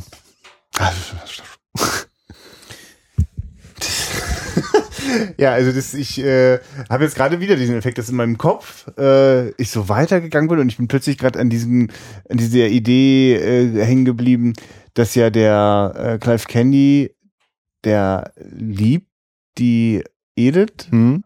ähm, vielleicht ja auch doch nicht so sehr, denkt man, deswegen kann der Theo schnell mit ihr davongehen. Nur um viele Jahrzehnte später, dass der, der Theo dann erfährt vom Clive, nee, das ist doch, ich habe die geliebt. Und ich habe dann eine Frau gesucht, die so aussieht oder die so ist wie sie, ne? Und hat dann äh, sein Glück mit der Schwester gefunden, aber war ihm kein vollendetes Glück und hat dann äh, auch sich äh, in, in äh, ganz am Ende hat er ja auch eine äh, Fahrerin. Nee, Moment, also ja. zwischen der Schwester und der Fahrerin ist aber seine Frau. Ne? Das ist nochmal eine andere. Also die Schwester, mit der war er im Theater, als er wiederkam. Ja. Und dann hat er die andere, das war die, die Krankenschwester, die er im Ersten Weltkrieg da in dem Kloster Ach, gesehen hat. Die ist das, die er geheiratet hat, ja? Genau. Ah ja, okay, das super. Ist die, die Tochter des Webtypen, für die diese Riesenveranstaltung. Noch einmal die, mehr, genau. Als er den Pfarrer so überrascht hat, äh, das, okay. Und wo dann sie sagt, ja, ich weiß, was du meinst. Auch wieder herrlich. Einfach so, ja, ich habe halt sozusagen diesen Ball geschmissen für die, für die äh, Krankenschwester, nur damit ich die Krankenschwester finde, die ich damals gesehen habe. die eben wieder mal Deborah Care ist. Wie gesagt, ich bekomme dann auf vier Inkarnationen dieser Theoretisch Frauenfigur, ja? gewissermaßen, ja, weil ich eben nicht genau weiß, ob bei der Schwester, ob das, ob sie die auch gespielt hatte. Aber das, Das stimmt, bei der genau Schwester habe mein ich auch, das genau, stimmt, die im Theater, da habe ich gedacht, die Nase ist ein bisschen knolliger. Im Nachhinein traue ich auch da der Maske zu, dass sie da äh, zugeschlagen hat.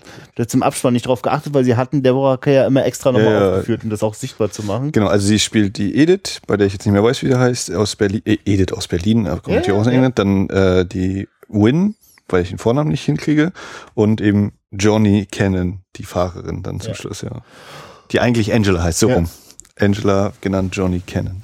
Und jetzt ist das auf so vielen Ebenen hat mich das so so bewegt. Also zum Beispiel natürlich auf der Ebene, dass also dieser Clive Candy äh, dieser diesem diesem diesem Frauenbild so so hinterher hängt und so guckt so und so und so schaut und äh, was immer er damit verbindet. Das wird ja dann auch nicht also das wird das klingt an, aber das wird jetzt nicht ausgespielt. Also da, da bleibt noch ganz viel Interpretationsraum, was genau ihm das wie bedeutet hat. Der wirkt ja jetzt auch nicht völlig am Boden zerstört oder so, ne? Dass er das nie sein er wirkte eher verwirrt, so dieses, ne, er er gönnt das seinem Freund ja.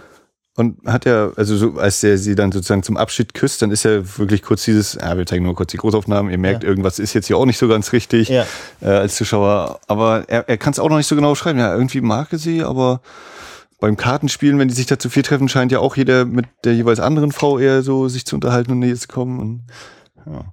Und dann hast du aber halt auch noch die Ebene, dass das eben einfach im Film du viermal die gleiche Schauspielerin äh, verschiedene und doch so gleiche Rollen spielen siehst, äh, die dafür sorgt, dass quasi dieser Charakter, der ja sich, der immer wieder über, der sehr starke Schnittpunkte mit allen Vieren hat, äh, dass der quasi dadurch auch über die Zeiten hinweg immer äh, bestehen bleibt, so, ne, während sozusagen die, äh, die, die gerade die beiden Männer immer älter und grauer und dicker werden und sozusagen dem, dem Herbst des Lebens schon, also schon mittendrin stehen, so.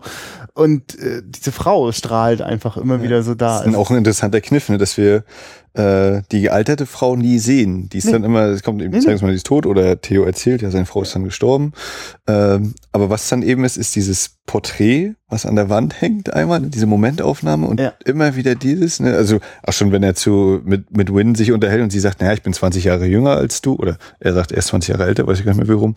Ja, also auch da, das, dieser Altersunterschied. Und dass das thematisiert wird, also dass der Theo dann auch sagt, äh, also äh, genau, also der, der, der Clive fragt den Theo, sag mal, äh, Siehst du nicht die, die Ähnlichkeit. Ähnlichkeit? Theo, hör mal, du, ich bin mit der alt geworden, die ist jetzt 40 Jahre Jahre älter. Ich kann, ja, ich erkenne ja schon was wieder so, aber und dieses, dieses Bewusstsein mit solchen Dingen, also ich, mir kommt es gerade viel zu wenig vor, wenn ich sage, der Film spielt damit so.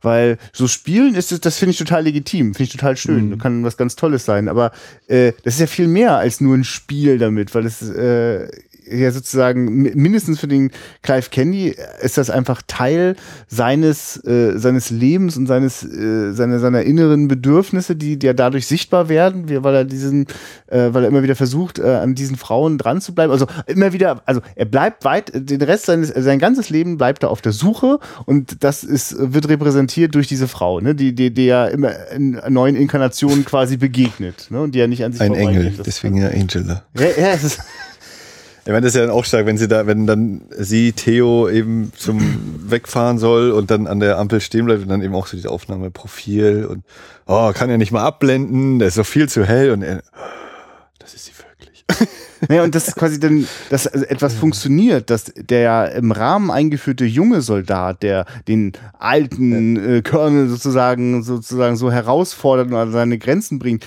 und der Colonel aber dann am Ende einsehen kann, nein, das ist jetzt der nächste Junge, Mhm. ne, so, so wie ich eigentlich und ich wurde damals zum Essen eingeladen von meinem Ja, so wie er ja auch im türkischen Bad so laut rumgesungen hat Ja, und damit den Zorn des Ja, Alten auf sich gezogen hat, ne? Also das ja wieder. Und das heißt, das, das gibt es und das funktioniert jetzt auch noch, dass dieser junge Soldat, das ist doch, habe ich richtig mitbekommen, der äh, Freund Genau, von das ist der ihr- Angela, ne? Äh, nee, der. Ja, ja. Angela, ja, genau. Es ist, das, ich, ich spüre gerade, wie dieser Film voll ist von scheinbar erstmal jetzt einem ganzen Haufen und Knäuel von Fäden Und dass, wenn man die anfasst und denen nachgeht, Mhm. dass die fast Sehr alle genau ja, wissen, wo die anfangen und Ja. losgehen. Und, und, also, ja, und fast alle sogar auch so eine Kreisbewegung machen, dass sich das alles ganz gut schließt und fühlt und man zwischendurch nicht denkt, also ich habe ich jedenfalls nie gehabt, oh, das ist aber jetzt ganz schön herbeigebastelt Ja. oder so. ja, ja. Habe ich krieg ganz schön Respekt gerade vor, weil de- also das ist Haben wirklich ein, gemacht. ja, ne, das ist so ein Film, der müsste eigentlich permanent auf die Schnauze fallen, weil das eigentlich Ja. nicht geht. Also Ja, ja. und ich hätte jetzt auch, wenn wir wenn wir nach 20 Minuten ausgemacht hätten, hätte ich auch gesagt, dass der Film auf die Schnauze fällt und hätte wirklich gesagt, oh, oh, oh, ob das jetzt noch alles was wird und so. Und dann gab es aber den Effekt, dass wir nach einer Stunde zehn eine Mittagspause eingelegt haben und äh, ich dann wieder einen Moment brauchte, reinzukommen Mhm. und dann, als ich aber wieder drin war, dachte, oh geil, und jetzt geht er noch eine anderthalb Stunden. Ich war, ich habe dem Film komplett vertraut, ohne zu wissen, wie das funktionieren soll, dass, die- dass die das hinbekommen. Ja. Und oh du, weißt du mich. Bist froh, wenn dein Vertrauen äh, zurückgezahlt wird. Ne? Ja, und ich, weißt du, wenn das denn, wenn dann wenige Bilder das können, dass, dass, dass das Gefühl auch immer dann sofort da ist, ja. Also, jetzt greife ich halt vor, aber dieser Moment, wenn, wenn er zum Schluss äh, dort, wo sein Haus äh, stand, wo er noch sagte, nur die Flut wird mich wegbringen, aber Wenn- hier wenn wird ein Flut- See sein. Wenn, wenn die Flut kommt und aus diesem Haus, wenn im Keller ein See ist. Ja. So ist es denn nach dem Abriss. Das war das einzige Voice-Over, wo ich so dachte, das hätte ich, habe ich mir auch so gemerkt. Stimmt, die Doppelung hatte ich nicht gebraucht. Das war eine Unsicherheit, das das stimmt, ja. Einzige, Aber weil was ich gebraucht habe, war den Blick äh, äh, in, in, den- in, in den Auf das, wie was Emergency Water Service oder Emergency Water Tank ist ja jetzt, deswegen ist da so viel Wasser. Toll, ja, toll, was du an, an Details noch daneben gesehen hast. Das habe ich alles gar nicht gemerkt, aber es macht sofort, es ist toll, dass das auch noch da ist. Weil Ja, und dann dieses Bild, einfach nur das Wasser und das einzelne Blatt vor allem ja, da drin. Genau, das. Herbstblatt, das, Das ist es.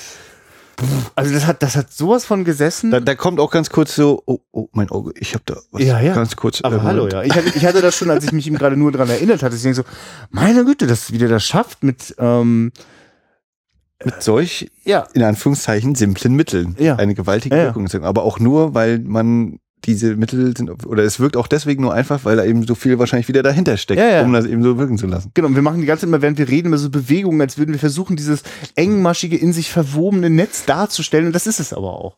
Ja. Meine Güte, das, also das, das ist schön. Das ist, weißt du, wie, ist wie die Hefekuchen, wo man immer so denkt im Ofen, Alter, was kommt da denn jetzt noch? Steckt ganz schön viel drin.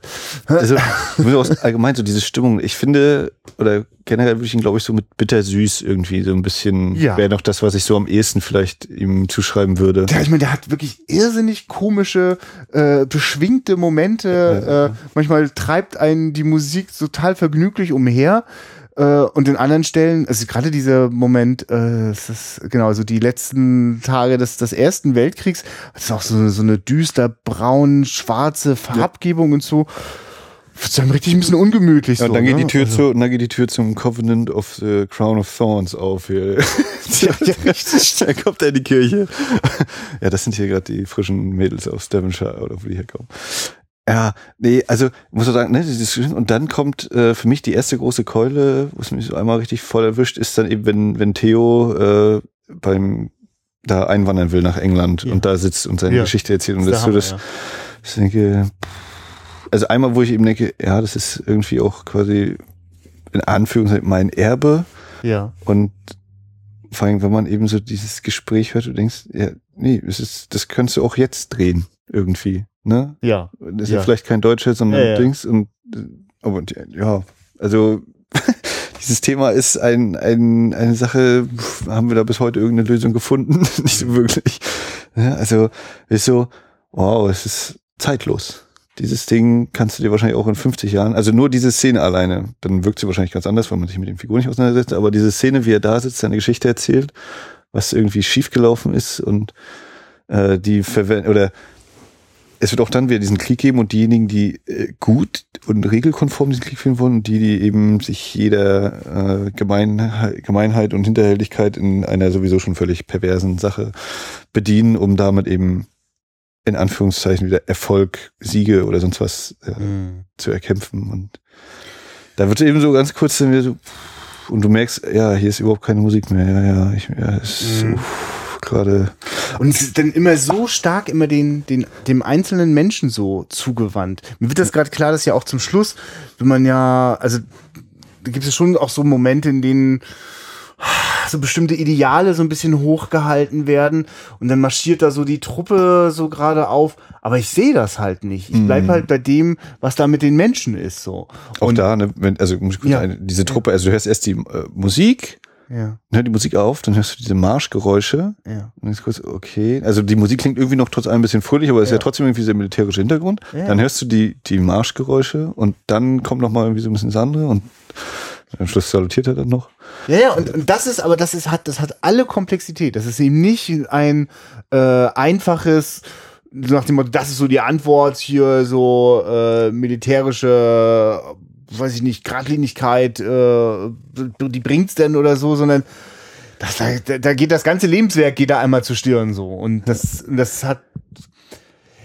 Das, Er ist ja auch der, der- er steht sozusagen vor den Trümmern seines Lebens. Ja, Das ja, Haus ist, ja.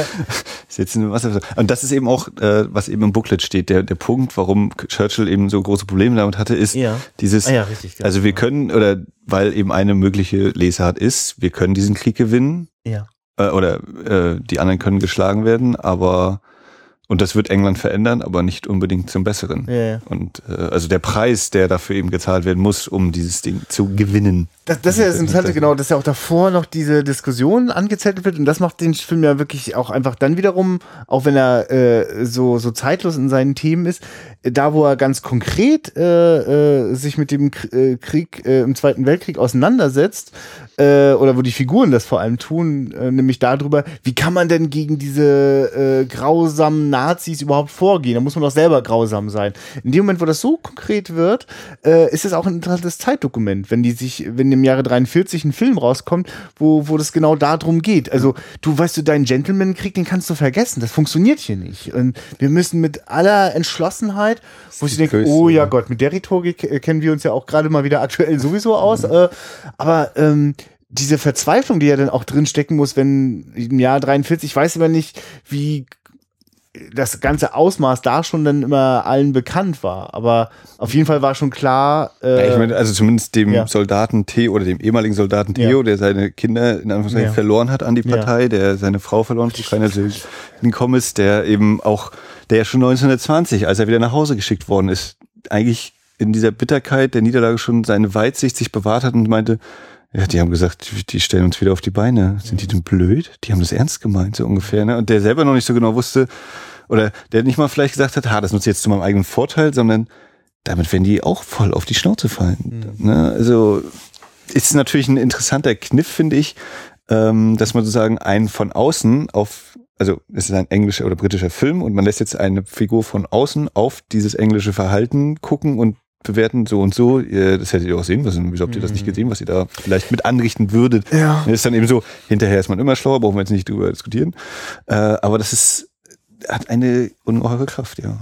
Ich, mir mir wird auch gerade bewusst, dass ich schon lange keinen Film mehr gesehen habe, der so deutlich äh, einfach nur durch seine Erzählung auch wieder klar macht, dass äh, die, die Tatsache, dass es den Ersten Weltkrieg gegeben hat, äh, äh, schon die beste Vorbereitung für den Zweiten war. Ne? Das ist also äh, wirklich zwangsläufig, weil keine lernen, also weil, weil Genau, nichts- ihr habt, doch- ja, weil ihr gewonnen habt, habt ihr keine Moral daraus ja, gezogen. genau. Ne? Also überhaupt und auf so vielen Ebenen ja quasi, weil einfach doch gar nichts gelernt worden ist, muss, äh, war zwangsläufig vorprogrammiert, dass der zweite gleich hinterherkommt. Ähm, und das, ja, meine Fresse, das erzählt er also auch noch. und wir müssen das mal kurz einmal auflösen, weil du das vorhin mir erzählt hast. Das wusste ich vorher nicht, ähm, weil also es geht ja die ganze Zeit um den ähm, äh, Colonel äh, oder Blimp. ja, genau. Also der Film heißt Das Leben und Sterben von Colonel Blimp, aber wir hören nie von einem Colonel Blimp, Mhm. sondern wir haben es äh, einfach mit, also gemeint ist ähm, Clive, äh, ich glaube schon den Namen. Clive Candy. Clive Candy, genau.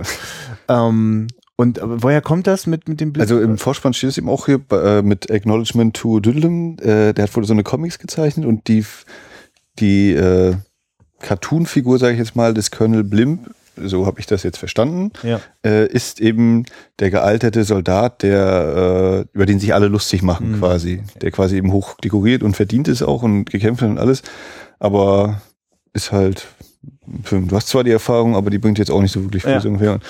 Ja, Also und, und äh, Blimp ist eben, was, worauf ich ja immer raufgehe, ist, ist das Wort für Zeppelin, für Luftschiff. Und das ist ja quasi auch dann veraltet im Zweiten Weltkrieg. Hm.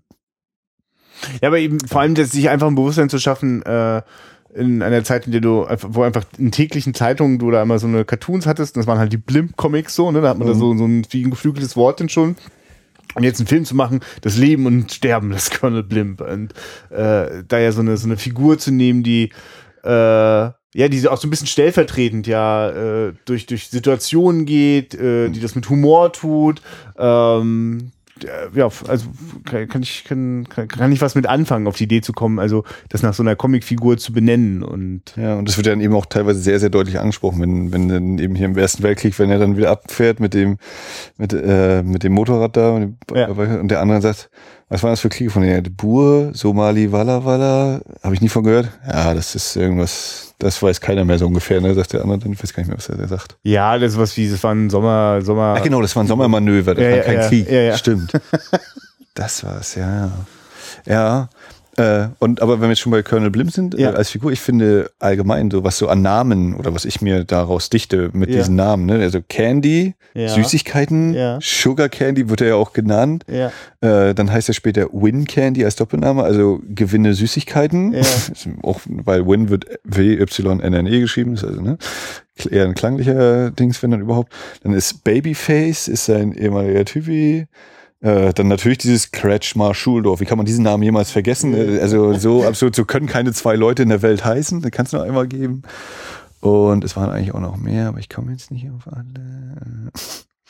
Ja, nee, aber ich, äh, der Film hat ja daran, also das wird ja manchmal freudig auch ausgestellt. Ach so, Angela, ja. Johnny Cannon. Also ja. sie heißt, ach genau, äh, Cannon und deswegen heißt Edith eigentlich Hunter, Miss Hunter. Ah, ja. Jäger und Kanone. Ah, ja. Also, dass die Frau äh, hier diesen martialischen Namen bekommt. Ja. Ist es also das, wonach er, also könnte man jetzt überlegen, wenn er nicht nur nach ihrem Aussehen und ihrem Verhalten geht, sondern auch nach dem Namen. Er wollte eine Jägerin, ein, eine Kanone. Hm. Also dieses äh, durchaus eben, äh, na, kriegerisch assoziierbare, Gott, schön abgebrochen den Satz. Äh, ja, also ich glaube, da steckt auch so einiges drin, oder könnte man noch ein bisschen graben. Angela Johnny kennen. Ja, es gibt ja auch immer eine schöne Sequenz, in dem äh, der, der Clive Candy dem Theo äh, seine versammelte äh, äh, äh Abendgesellschaft vorstellt, so ja, lauter, lauter alte Bekannte, Freunde und ja äh, genau, ne, nachdem sozusagen also der äh, Theo gerade aus der Kriegsgefangenschaft nach dem Ersten Weltkrieg äh, nach Hause darf. Äh, und da sind sozusagen die ganzen Gewinner des Krieges nochmal so einmal vor ihm. Und wie die dann aber dann so alle einfach nur so, also die, die spielen keine weitere Rolle, außer dass sie da einmal vorgestellt werden und man darin ganz viel Charakter wahrnehmen darf. Ja. Ne? Also weil dieser Moment, wo sie ihn dann entweder zurückgrüßen oder nur ein kurzes Hallo oder vielleicht nur ein Zunicken. Blick, genau das ist so klasse und das ist so, das sind so Momente, also da wird der Film dann verschwenderisch, also auf eine schöne Weise, also mit, mit, mit, mit, mit, mit Menschen und mit, mit Figuren so, ne? Also das hat mich total an Wes Anderson erinnert, der einen mich äh, ja auch manchmal wirklich penetriert mit hier noch eine Figur und da noch eine mhm. Figur und die kriegt jetzt eine Einstellung, als wäre das die Hauptfigur für die nächste halbe Stunde, aber ja. war sie gar nicht, war nur der Page kurz ja. mal, aber äh, die ja, da ist ganz viel drin in dieser Szene. Das ist zum einen dieses, wo ich denke, jetzt kommt da quasi sein Freund, aber eigentlich ist es der Besiegte und mhm. der kennt die anderen alle gar nicht. Ne? Und du kommst jetzt an diesen Tisch und der, hey, hier schön Arm auf die Schulter mhm. und wir kennen uns so und dann sitzen die anderen alle da so. Das ist schon mal so total Ding. Dann geht's los. Äh, Möchtest du Portwein? Möchtest du Port trinken? Ja. Nee, der muss äh, im Sinne des Kodex einmal komplett um diese 20-Mann-Tafel ja, ja, ja, rumgehen, bevor er dann hier bei dir landet. Und die Zigarren geht aber ganz schnell. Und vor allen Dingen ist es dann auch, wenn wir dann eben gegen Ende oder dem, im letzten Drittel sozusagen sind, sind wir nochmal in diesem Raum und der Tisch ist viel kürzer. Und das okay. wie, wie super symbolhaft einfach Aha. nur das Bild. Früher war da eine lange Tafel, ja. wo er eben 20 Leute aus der ganzen Welt, wo er die alle her hat, ne? Gibraltar ist der und da und äh, Jamaika. Und jetzt ist halt Angela seine Fahrerin, äh, Johnny Murdoch sein Butler, der mit dem er im Krieg war im Ersten Weltkrieg und Theo ist da. Und mehr sind nicht mehr. Hm. Wie das eben, da ist ein kurzer Tisch. Mehr ist eben dann nicht mehr. In dieser riesigen Halle eigentlich ja quasi. Das war für mich noch so ganz, ganz äh, einprägsam an diesen Bildern. Äh, genau, dieser Tisch ist geschrumpft. Ja, mir macht das immer wieder gerade bewusst, äh, wie, wie, wie, wie reichhaltig da die Schätze noch sind, die da in dem Film ja. drin stecken. Ja, oder auch eben mit diesem, ne, ja, ich werde auch, die, äh, also wenn es eben losgeht beim Film und in dem türkischen Bad, ich werde nie so einen Bauch haben wie du und nie so ein äh, Schnurrbart werde ich mir wachsen lassen. Dann dieses, ja, du weißt aber auch nicht, du kennst mich gar nicht, du weißt gar nicht, warum ich so einen Schnurrbart habe. Ja, und dann eben wie diese Geschichte erzählt wird. Und ich meine, auch das ja ein gigantischer Einfall, äh, dass man die Hauptfigur einfach mal äh, komplett verhüllt, das Gesicht, ne? Also mit Mimik kann er da nicht mehr viel machen und mit der Gestik auch das dann. Irrsinnig witzig. Also, ich hab, also da habe ich schon gesehen, als er das erste Mal nur mit seiner Hand so spielt, oh, das ist wieder so eine großartige Szene. und ich werde auch komplett befriedigt. Kompletten ja. äh, Bogen erzählt. Also ich kann mir vorstellen, heute, dass dann Schauspieler sagen, nö, den Part spiele ich nicht, weil man ja mein Gesicht nicht sieht oder sowas, ne? Ach ja, das so ist, aber von Idioten hat es auch in den 40ern schon gegeben. also was da auch immer dazugehört, so, aber wir ja. verhüllen den jetzt einfach mal. Ah, nee. Ja, also es ist eher der Mut der Filmemacher zu sagen, ja. äh, wir trauen uns das jetzt, weil das ist jetzt, wir machen jetzt Slapstick. Aber es passt schon gut rein, weil wir haben ja auch überhaupt, es ist ja eh total aufgeladen, der Moment, äh, als wir mitkriegen, jetzt gibt's dort ein Duell und die Deutschen stehen so tierisch auf ihren Schmiss, ihre dicke Narbe in der Fresse so, ne? Äh, wissen wir, ah, stimmt, es gab ja diesen Moment gleich am Anfang des Films, wo, wo, wo der alte Colonel sagte, du lach mich nicht aus wegen meinem Schnurrbart, du weißt ja gar nicht, warum ich den hab. Ne? Mhm. Und das, das schwingt ja mit. Also, also das, das, das rasante, verwirrende. Mal wieder einer der Fäden aufgegriffen. Ja, ja, genau. Also das habe ich, das, das ist ja das Schöne, dass ich so, das dann irgendwie schnell realisiere, oder nie, nie schnell nicht, aber immer wieder und dann mit immer größerer Befriedigung und einer Sicherheit oder dem Vertrauen dem Film gegenüber, nichts von all dem war nur irgendwie Budenzauber oder so, ja. sondern das hat jetzt ganz bewusst schon Sachen gestreut, äh, die alle aufgegriffen werden. Und deswegen ist das aufgeladen, der Moment, wo ich noch nicht weiß, ne, wie, wie genau sieht denn wohl die Narbe jetzt bei dem aus und wann fängt er sich an, seinen Schnurrbart zu machen und äh, wie ja, ne, es ist, äh, also das heißt, wir, wir, wir bauen da, eine, wir haben da eigentlich eine, eine Slapstick-Szene, aber sie ist nicht zum reinen Selbstzweck. Das ist das, was diesen Film so zusammenhält, dass der dem nie, also guck mal, der könnte. Deine Tante schreibt keine langen Briefe, wa? Ja, und ich meine, es gäbe, es gäbe auch immer wieder Möglichkeiten, da hätte man einfach mal eine schöne, knackige Schlacht irgendwie reinmachen können, so, ne? Ist ein interessanter Punkt. Also, also, ich mir auch überlegt habe, das Duell nicht zu zeigen, einerseits, weil es eben nicht so wichtig ist, weil eben dieses Drumherum ja. ist, aber andererseits habe ich dann eben auch überlegt, naja, wir sind trotz allem eben 43 ne? Und äh, auch an die Engländer rückt der Krieg eben immer näher mit äh, ah. Also ob auch das vielleicht irgendwo so ein Hintergedanke, unbewusst. Ich weiß das nicht, dass man zu Publikum zuzumuten, hm, dass man nicht jetzt äh, mehr zeigt, außer vielleicht man spuckt sich gegenseitig an und kriegt einen in die Fresse geschlagen. Ja, aber nicht mir, äh, eben ja. aktive Kampfhandlungen, äh, bei ja. denen man dann eben schwer verletzt wird oder sonst wie. Ja, oder überhaupt es vielleicht komisch ist, im Jahr 43 irgendwelche kriegerischen Auseinandersetzungen zu inszenieren, so auf irgendeinem Feld. Ja, ja. Äh, interessante Gedanke, weiß ich gar nicht. Vielleicht war auch viel Kriegsgerät eh unterwegs. Ja. ähm, auf jeden Fall, aber ich, ich oder man sagt, oder man kann natürlich auch völlig äh, schlüssig argumentieren oder sehe ich zumindest würde ich völlig akzeptieren zu sagen, das spielt ja auch keine oder ist nicht so wichtig für den Film. Es das funktioniert ist völlig unnötig. Es, das ist ja eins von den Dingen, die dem Film so geil Tempo machen. Ist ja nicht so, dass der Film nicht ellenlange Szenen hätte, in denen äh, Menschen miteinander reden. So, man könnte sagen, pff, also wo sei nochmal das Tempo?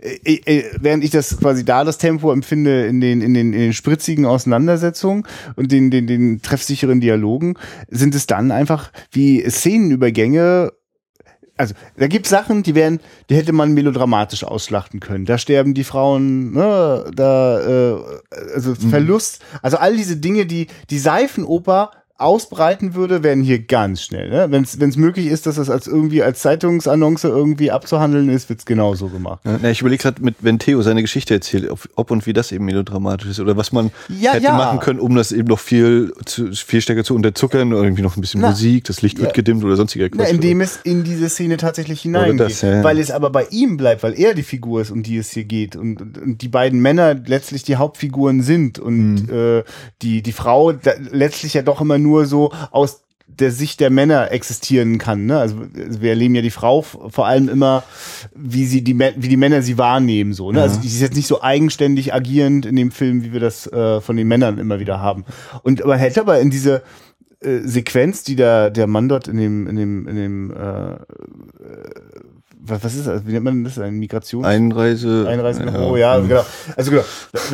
Das hätte man. Da, da Einwanderungsbehörde. Ja, ja, genau. Und Also von, von der Musikuntermalung bis zur Rückblende wäre da jede Menge, äh, äh, Zeu- also richtig Hm. kitschiges äh, Die Streicher, wir brauchen die Streicher. Äh, das bringt mich aber gerade noch zum anderen Punkt, so Ja. wie wir keine Kriegshandlung sehen.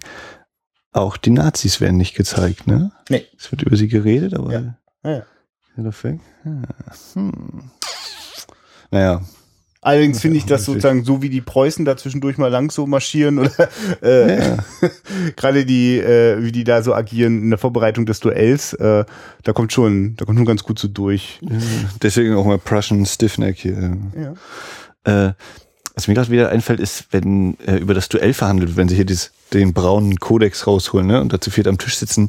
Das ist ja dann so eine relativ, na, so eine Halbtotal, sag ich mal, wie die vier am Tisch sitzen. Dann kommt der Butler rein und macht im Hintergrund das Licht an.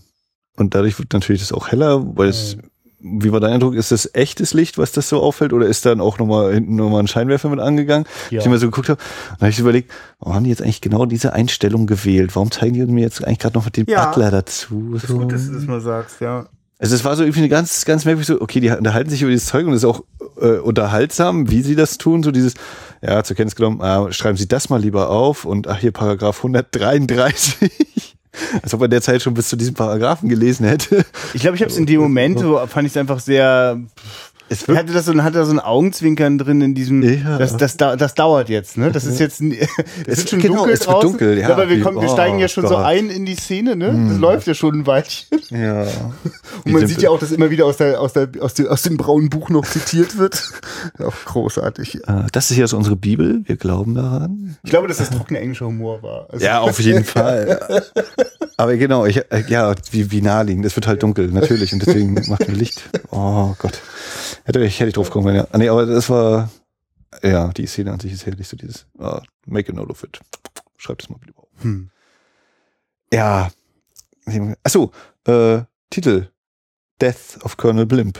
Colonel Ja, Blimp lebt am Ende noch, habe ich gesehen. ja er ist gar aber nicht für, tot. für mich ist ja, also für mich steckt zum Beispiel in dem Salutieren auch ein Abschied. Weil Ja, in dem Moment, wo quasi ein Einsehen da ist, da gibt es eine neue Generation, die macht Mhm. jetzt ihre eigenen Erfahrungen und äh, die und sozusagen, dass das, ich habe zwar so viel Wissen und wenn ich nicht mehr da bin, ist all dieses Wissen weg.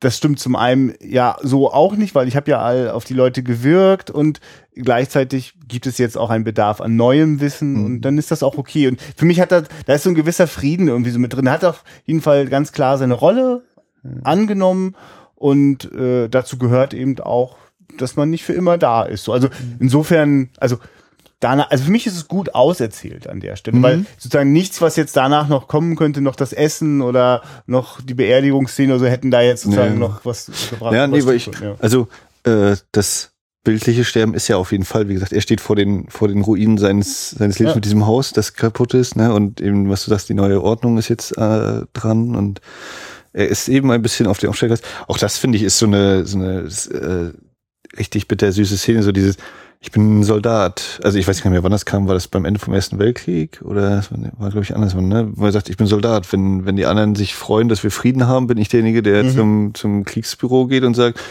wo ist denn noch Krieg? Wo kann ich denn was machen? Ne? Also, was man ja, was natürlich schon so bei mir immer so ist, naja, brauchen wir den Soldaten wirklich? Kriegen wir uns nicht Mhm. alle mal verständigt? Aber was natürlich auch andere, also du kannst ja eben universal sehen für andere Berufe. Bei uns ist hier Schiffbauer, die Werfen machen, machen dicht oder haben eben Probleme und müssen äh, Millionen kriegen, damit da irgendwie die Arbeit noch so läuft. Und dann dieses, ich kann Schiffe bauen, aber irgendwie werden anscheinend keine Schiffe mehr gebraucht. Was mache ich denn jetzt so? Also dieses, du machst dein Leben lang ein und dieselbe Sache und dann ist plötzlich so, ja nö, brauchen wir nicht mehr. Oder, oder äh, dich vielleicht dann persönlich nicht mehr, oder aber eben auch, weil eben eine neue Weltordnung da ist, ist so, Ja. wie du es machst, können wir leider nicht mehr mit anfangen.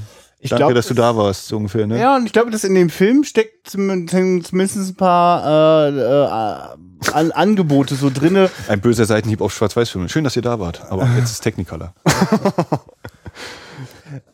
Ja, aber für mich sind da so Angebote drin, so wie, wie das, also, also muss jeder, glaube ich, wirklich seinen eigenen Weg finden. Und aber für mich ist zumindestens äh, also schon ein positiver Grundtenor. Da gibt's schon auch eine Möglichkeit, das zu finden. So, ne? Das, und das, das ist nicht frei von Melancholie oder, oder auch Ja. Bitterkeit, so, aber das, das, das geht schon. Also, das, das, das ist, ehrlich gesagt, weißt du, wenn der dann noch so vor sich hin faselt, nach die, also er guckt dann so auf das Blatt im Wasser Und äh, was faselt? Also er sagt, ach so, er sagt das dann. Warte mal, du sagtest, es ist. Nee, er hört, er hört dieses, ach genau, deswegen hört er das Voice-Over, weil er darauf dann reagiert. Ah, ja, Also, er okay. so, wenn the flood has come und äh, Dings is a lake, now it is a lake, now I have to leave oder so. Sagt Ja. er zu ihr und sie guckt ihn an, hä, was willst du von mir? Und Während ehrlich gesagt, die ja, das finde ich ganz schön brillant, weil dieses. Dann passt natürlich auch das Voice-Over wieder. Ja, ja, ja, das, das kann man. es- Du, ich habe die Ja. ganze Zeit das Gefühl, dass so manche Dinge, du kannst da nicht ein, du kannst nicht eine Sekunde da wegnehmen, ohne dass das nicht Ja. sofort alles andere beeinflusst. Aber ähm, dieser, äh, wobei ich glaube, dass auch das, er hätte darauf auch antworten können, wir hätten das trotzdem, glaube ich, verstanden. Mhm. Also insofern bin ich da immer noch bei dir. Aber äh, dieses, das, wie, wie, wie der, der junge Mensch dort auf den Alten schaut und sagt so, es ist auch ein bisschen seltsam, ne? Was faselt er denn da jetzt? Oder das kenne ich nun auch wirklich nur zu gut aus Ja, dem eigenen Leben. Ne? Oh, die alten Es Leute ist sind ja auch so, wie, wie wenn er bei der BBC ist und dem Typen da erzählt, als du klein warst, war ich Soldat und als du noch kleiner warst, warst du Soldat und als deine Eltern klein waren, war ich auch schon Soldat. Ach ja, ich glaube, du bist es gar nicht, Entschuldigung. Was warst du? Also dieses, ne, dieses, das setzt ein im Ersten Weltkrieg, ist das das erste Mal. Da ist dann, glaube ich, auch eine Großaufnahme auch von seinem Gesicht und dann ist wirklich dieses, und jetzt erzählt Opa vom Krieg. Hm. Und alle anderen sitzen, naja, komm, werd fertig, ich habe noch andere Sachen zu tun. Wie eben dieses, wir haben unsere Fördermethoden, mit denen kommen wir hin. Und natürlich nicht. Und der andere, der Südafrikaner, Ziel. Wenn der kleine Diese- Candy da war, so ein bisschen mit so einem harten Ton. Aber wenn er sein Auto vorfährt, nee, jetzt muss ich los. Jetzt, so jetzt lügt man, jetzt lügt man nicht, sag doch mal die Wahrheit.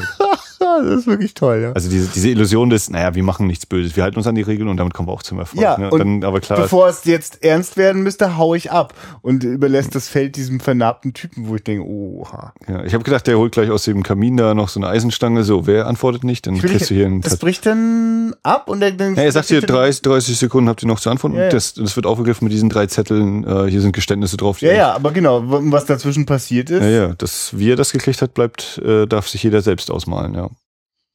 Was er jetzt aus ihm rausgekriegt hat. Das sind, das, das, sind ganz schön fiese Widerhaken, die da drin Ja, eingebaut ja, sind. auf Ja. jeden Fall. Und das ist eben, vor allem auch der interessante Punkt für mich ist eben, dass man, wenn man jetzt sagt, die Engländer nutzen also auch die Varianten, dass eben der Umweg in Anführungszeichen geführt wird, äh, gezogen, genommen wird über einen südafrikanischen. Mhm. Also der von sich selbst sagt, ich bin kein Engländer, ich habe auch meine Methoden, ich bin Südafrikaner und hatte hier eben die fünf Narben da am, am Mundwinkel und so. Naja. Ja, so ein bisschen Psychologie spielt damit rein. Wirklich. Und dann das Ganze noch durch diesen Rahmen, in dem dann das ganze Intro nochmal abläuft, aber jetzt aus anderen Perspektiven ich also auch neue Informationen dazu bekomme. Andere Dinge ich einfach nur nochmal so erlebe, aber ich ja jetzt mehr weiß und es besser einordnen kann. Auch diese, diese Mischung aus, ne, es ist ernst, weil wir eben Krieg simulieren und aber auch irgendwie so diesen Spaß dabei zu haben, wenn sie in dem Café mit ihrem äh, Typi ist und dann so noch so grinst, wie Ja. kann ich jetzt an ihm vorbeilaufen und so. Und theoretisch ja auch wieder ernst raus werden könnte, wenn die, äh, ja, die Kellnerin sagt, er ist tot.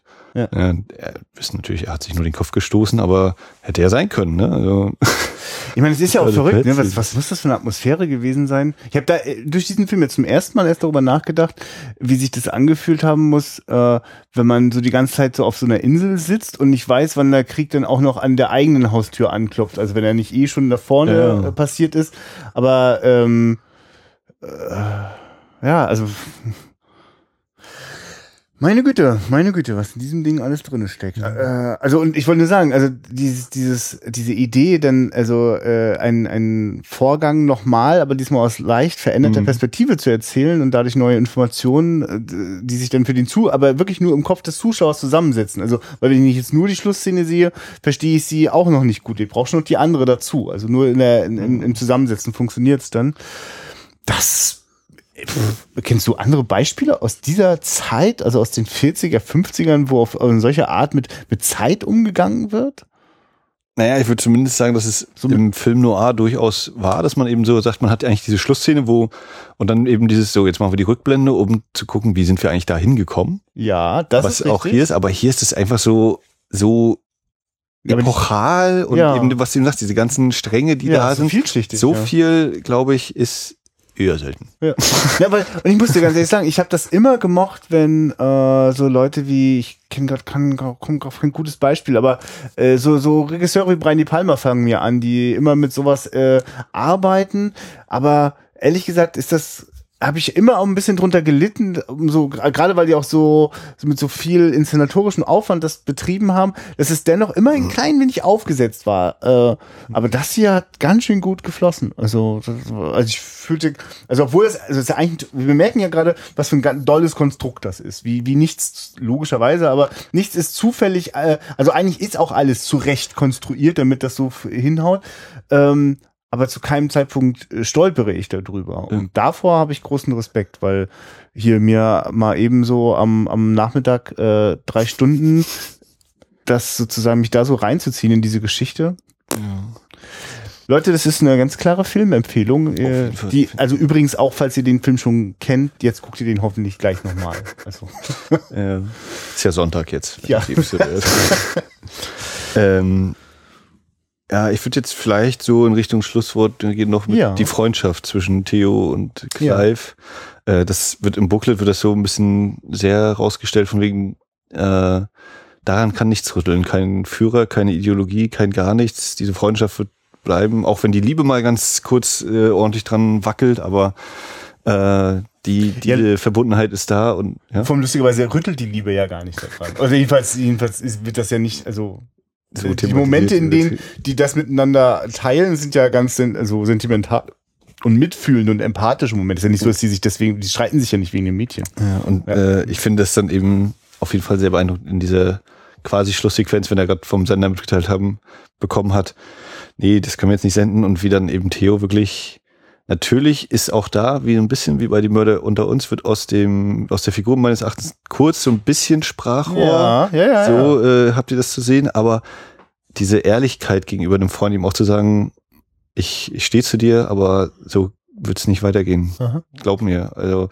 und wer dann eben sagte, ja, jetzt bin ich schon am Boden, jetzt tritt sie auch noch auf mich auf. Nein, du bist nicht am Boden. Wir sind deine Freunde, wir sagen dir das ernsthaft, weil wir eben deine Freunde sein wollen ist halt nichts, nicht immer alles perfekt und äh, läuft und, und gibt ihm auch mal sowas. Und das ist aber auch viel wichtiger dann, ne? dass man gerade sich da eben in die Augen guckt und sagt, so, ich bin dein Freund, aber ich muss jetzt auch mal ganz klar sagen, das wird so nichts mehr. Du, jetzt ein kleines bisschen ist das auch echt ein Mysterium für mich. Ich bin total überzeugt von dieser vielschichtigen äh, äh, Männerbeziehung. Äh, und ich hatte das völlig umgehauen, als so nach anderthalb Stunden dieser Moment im Krankenhaus, wo, wo die sich verabschieden, so. Und ich so mir, boah, was da so zwischen den beiden so ist, das schwingt so, ne? Und dann denke ich so, von was denn eigentlich? Also so viele, also das ist alles brillant, mhm, offensichtlich, ne? Aber, aber es gibt, also andere Szenen hätten dafür noch zehn Musikmontagen gebraucht, mhm. um, um das irgendwie. Ja, du hast eben diese, ja, sechs bis acht Wochen, die sie da halt nichts anderes machen konnten, als ja, aufeinander zu hocken. Die wir aber ja nur wirklich nur in sehr, also ja. sehr ausgewählten kurzen Schlaglichtern erleben. Du siehst eigentlich so. nur das, der erste, erste Begegnung Kartenspielen und dann ist auch schon quasi Abreise. Ja. Bist du abgefahren, oder? Also, dass das funktioniert, finde ich, das finde ich wirklich ein kleines Wunder. Very much. Und finde es sehr interessant, dass äh, im Klappentext eher wieder versucht wird, so quasi äh, was so auf, auf, auf Seifenoper hin, so, so hin mhm. zu manipulieren. Frag mich übrigens gerade, ist da ein Trailer drauf? Bei, bei der, ich behaupte nein. Weil das hätte mich mal sehr interessiert, wie die den eigentlich damals versucht haben, den ans Publikum zu verkaufen. Weil dann würde ich mir wahrscheinlich auch die, das rausnehmen, eher so, so zu tun, als wäre der Film eben nicht ganz so vielschichtig. Weil ja, ich bin es ist beeindruckend, dass das, dass das aufgeht. Hm. Ja. Ja. Du Max, was, äh, was, was, was geht denn noch so? Nächstes Mal gehen wir auf jeden Fall wieder nach Deutschland, ne? Ja, geht's auf den Kiez. Oh. Wolfgang Staute wieder. Wirklich, ich bin, ich bin so aufgeregt. Du hast ihn auch noch nicht gesehen? Oder nee. hast du, ja. nee. Ich habe ihn gestern gekriegt, habe mir das Booklet durchgelesen, was relativ allgemein zu den Kiez-Filmen und ja. was auch quasi Fortsetzung eines, also steht eben Teil zwei zu diesem Thema. Deswegen äh, ist ja auch der dritte Eintrag in der Edition Deutsche Vita gewesen. Ähm, das bleibt also relativ dingsig. Ich habe mir aber mittlerweile mal auf der DEFA-Stiftungsseite die Biografie zu Wolfgang Staute durchgelesen ja. und äh, bin noch viel schärfer und spitzer auf den geworden, von wegen äh, hochverschuldet durch einen Film und seitdem viele Auftragsarbeiten, ja. wo anscheinend auch Fluchtweg St. Pauli mit drunter ja. fällt. Äh, dann natürlich, was wir schon wussten, hin und her hüpfen zwischen BRD, DDR und wo er sich da mit Bert, mit Bert Brecht wollte einen Film drehen, Mutter Courage und ihre Kinder, hat dann irgendwie äh, ausgehakt nachher.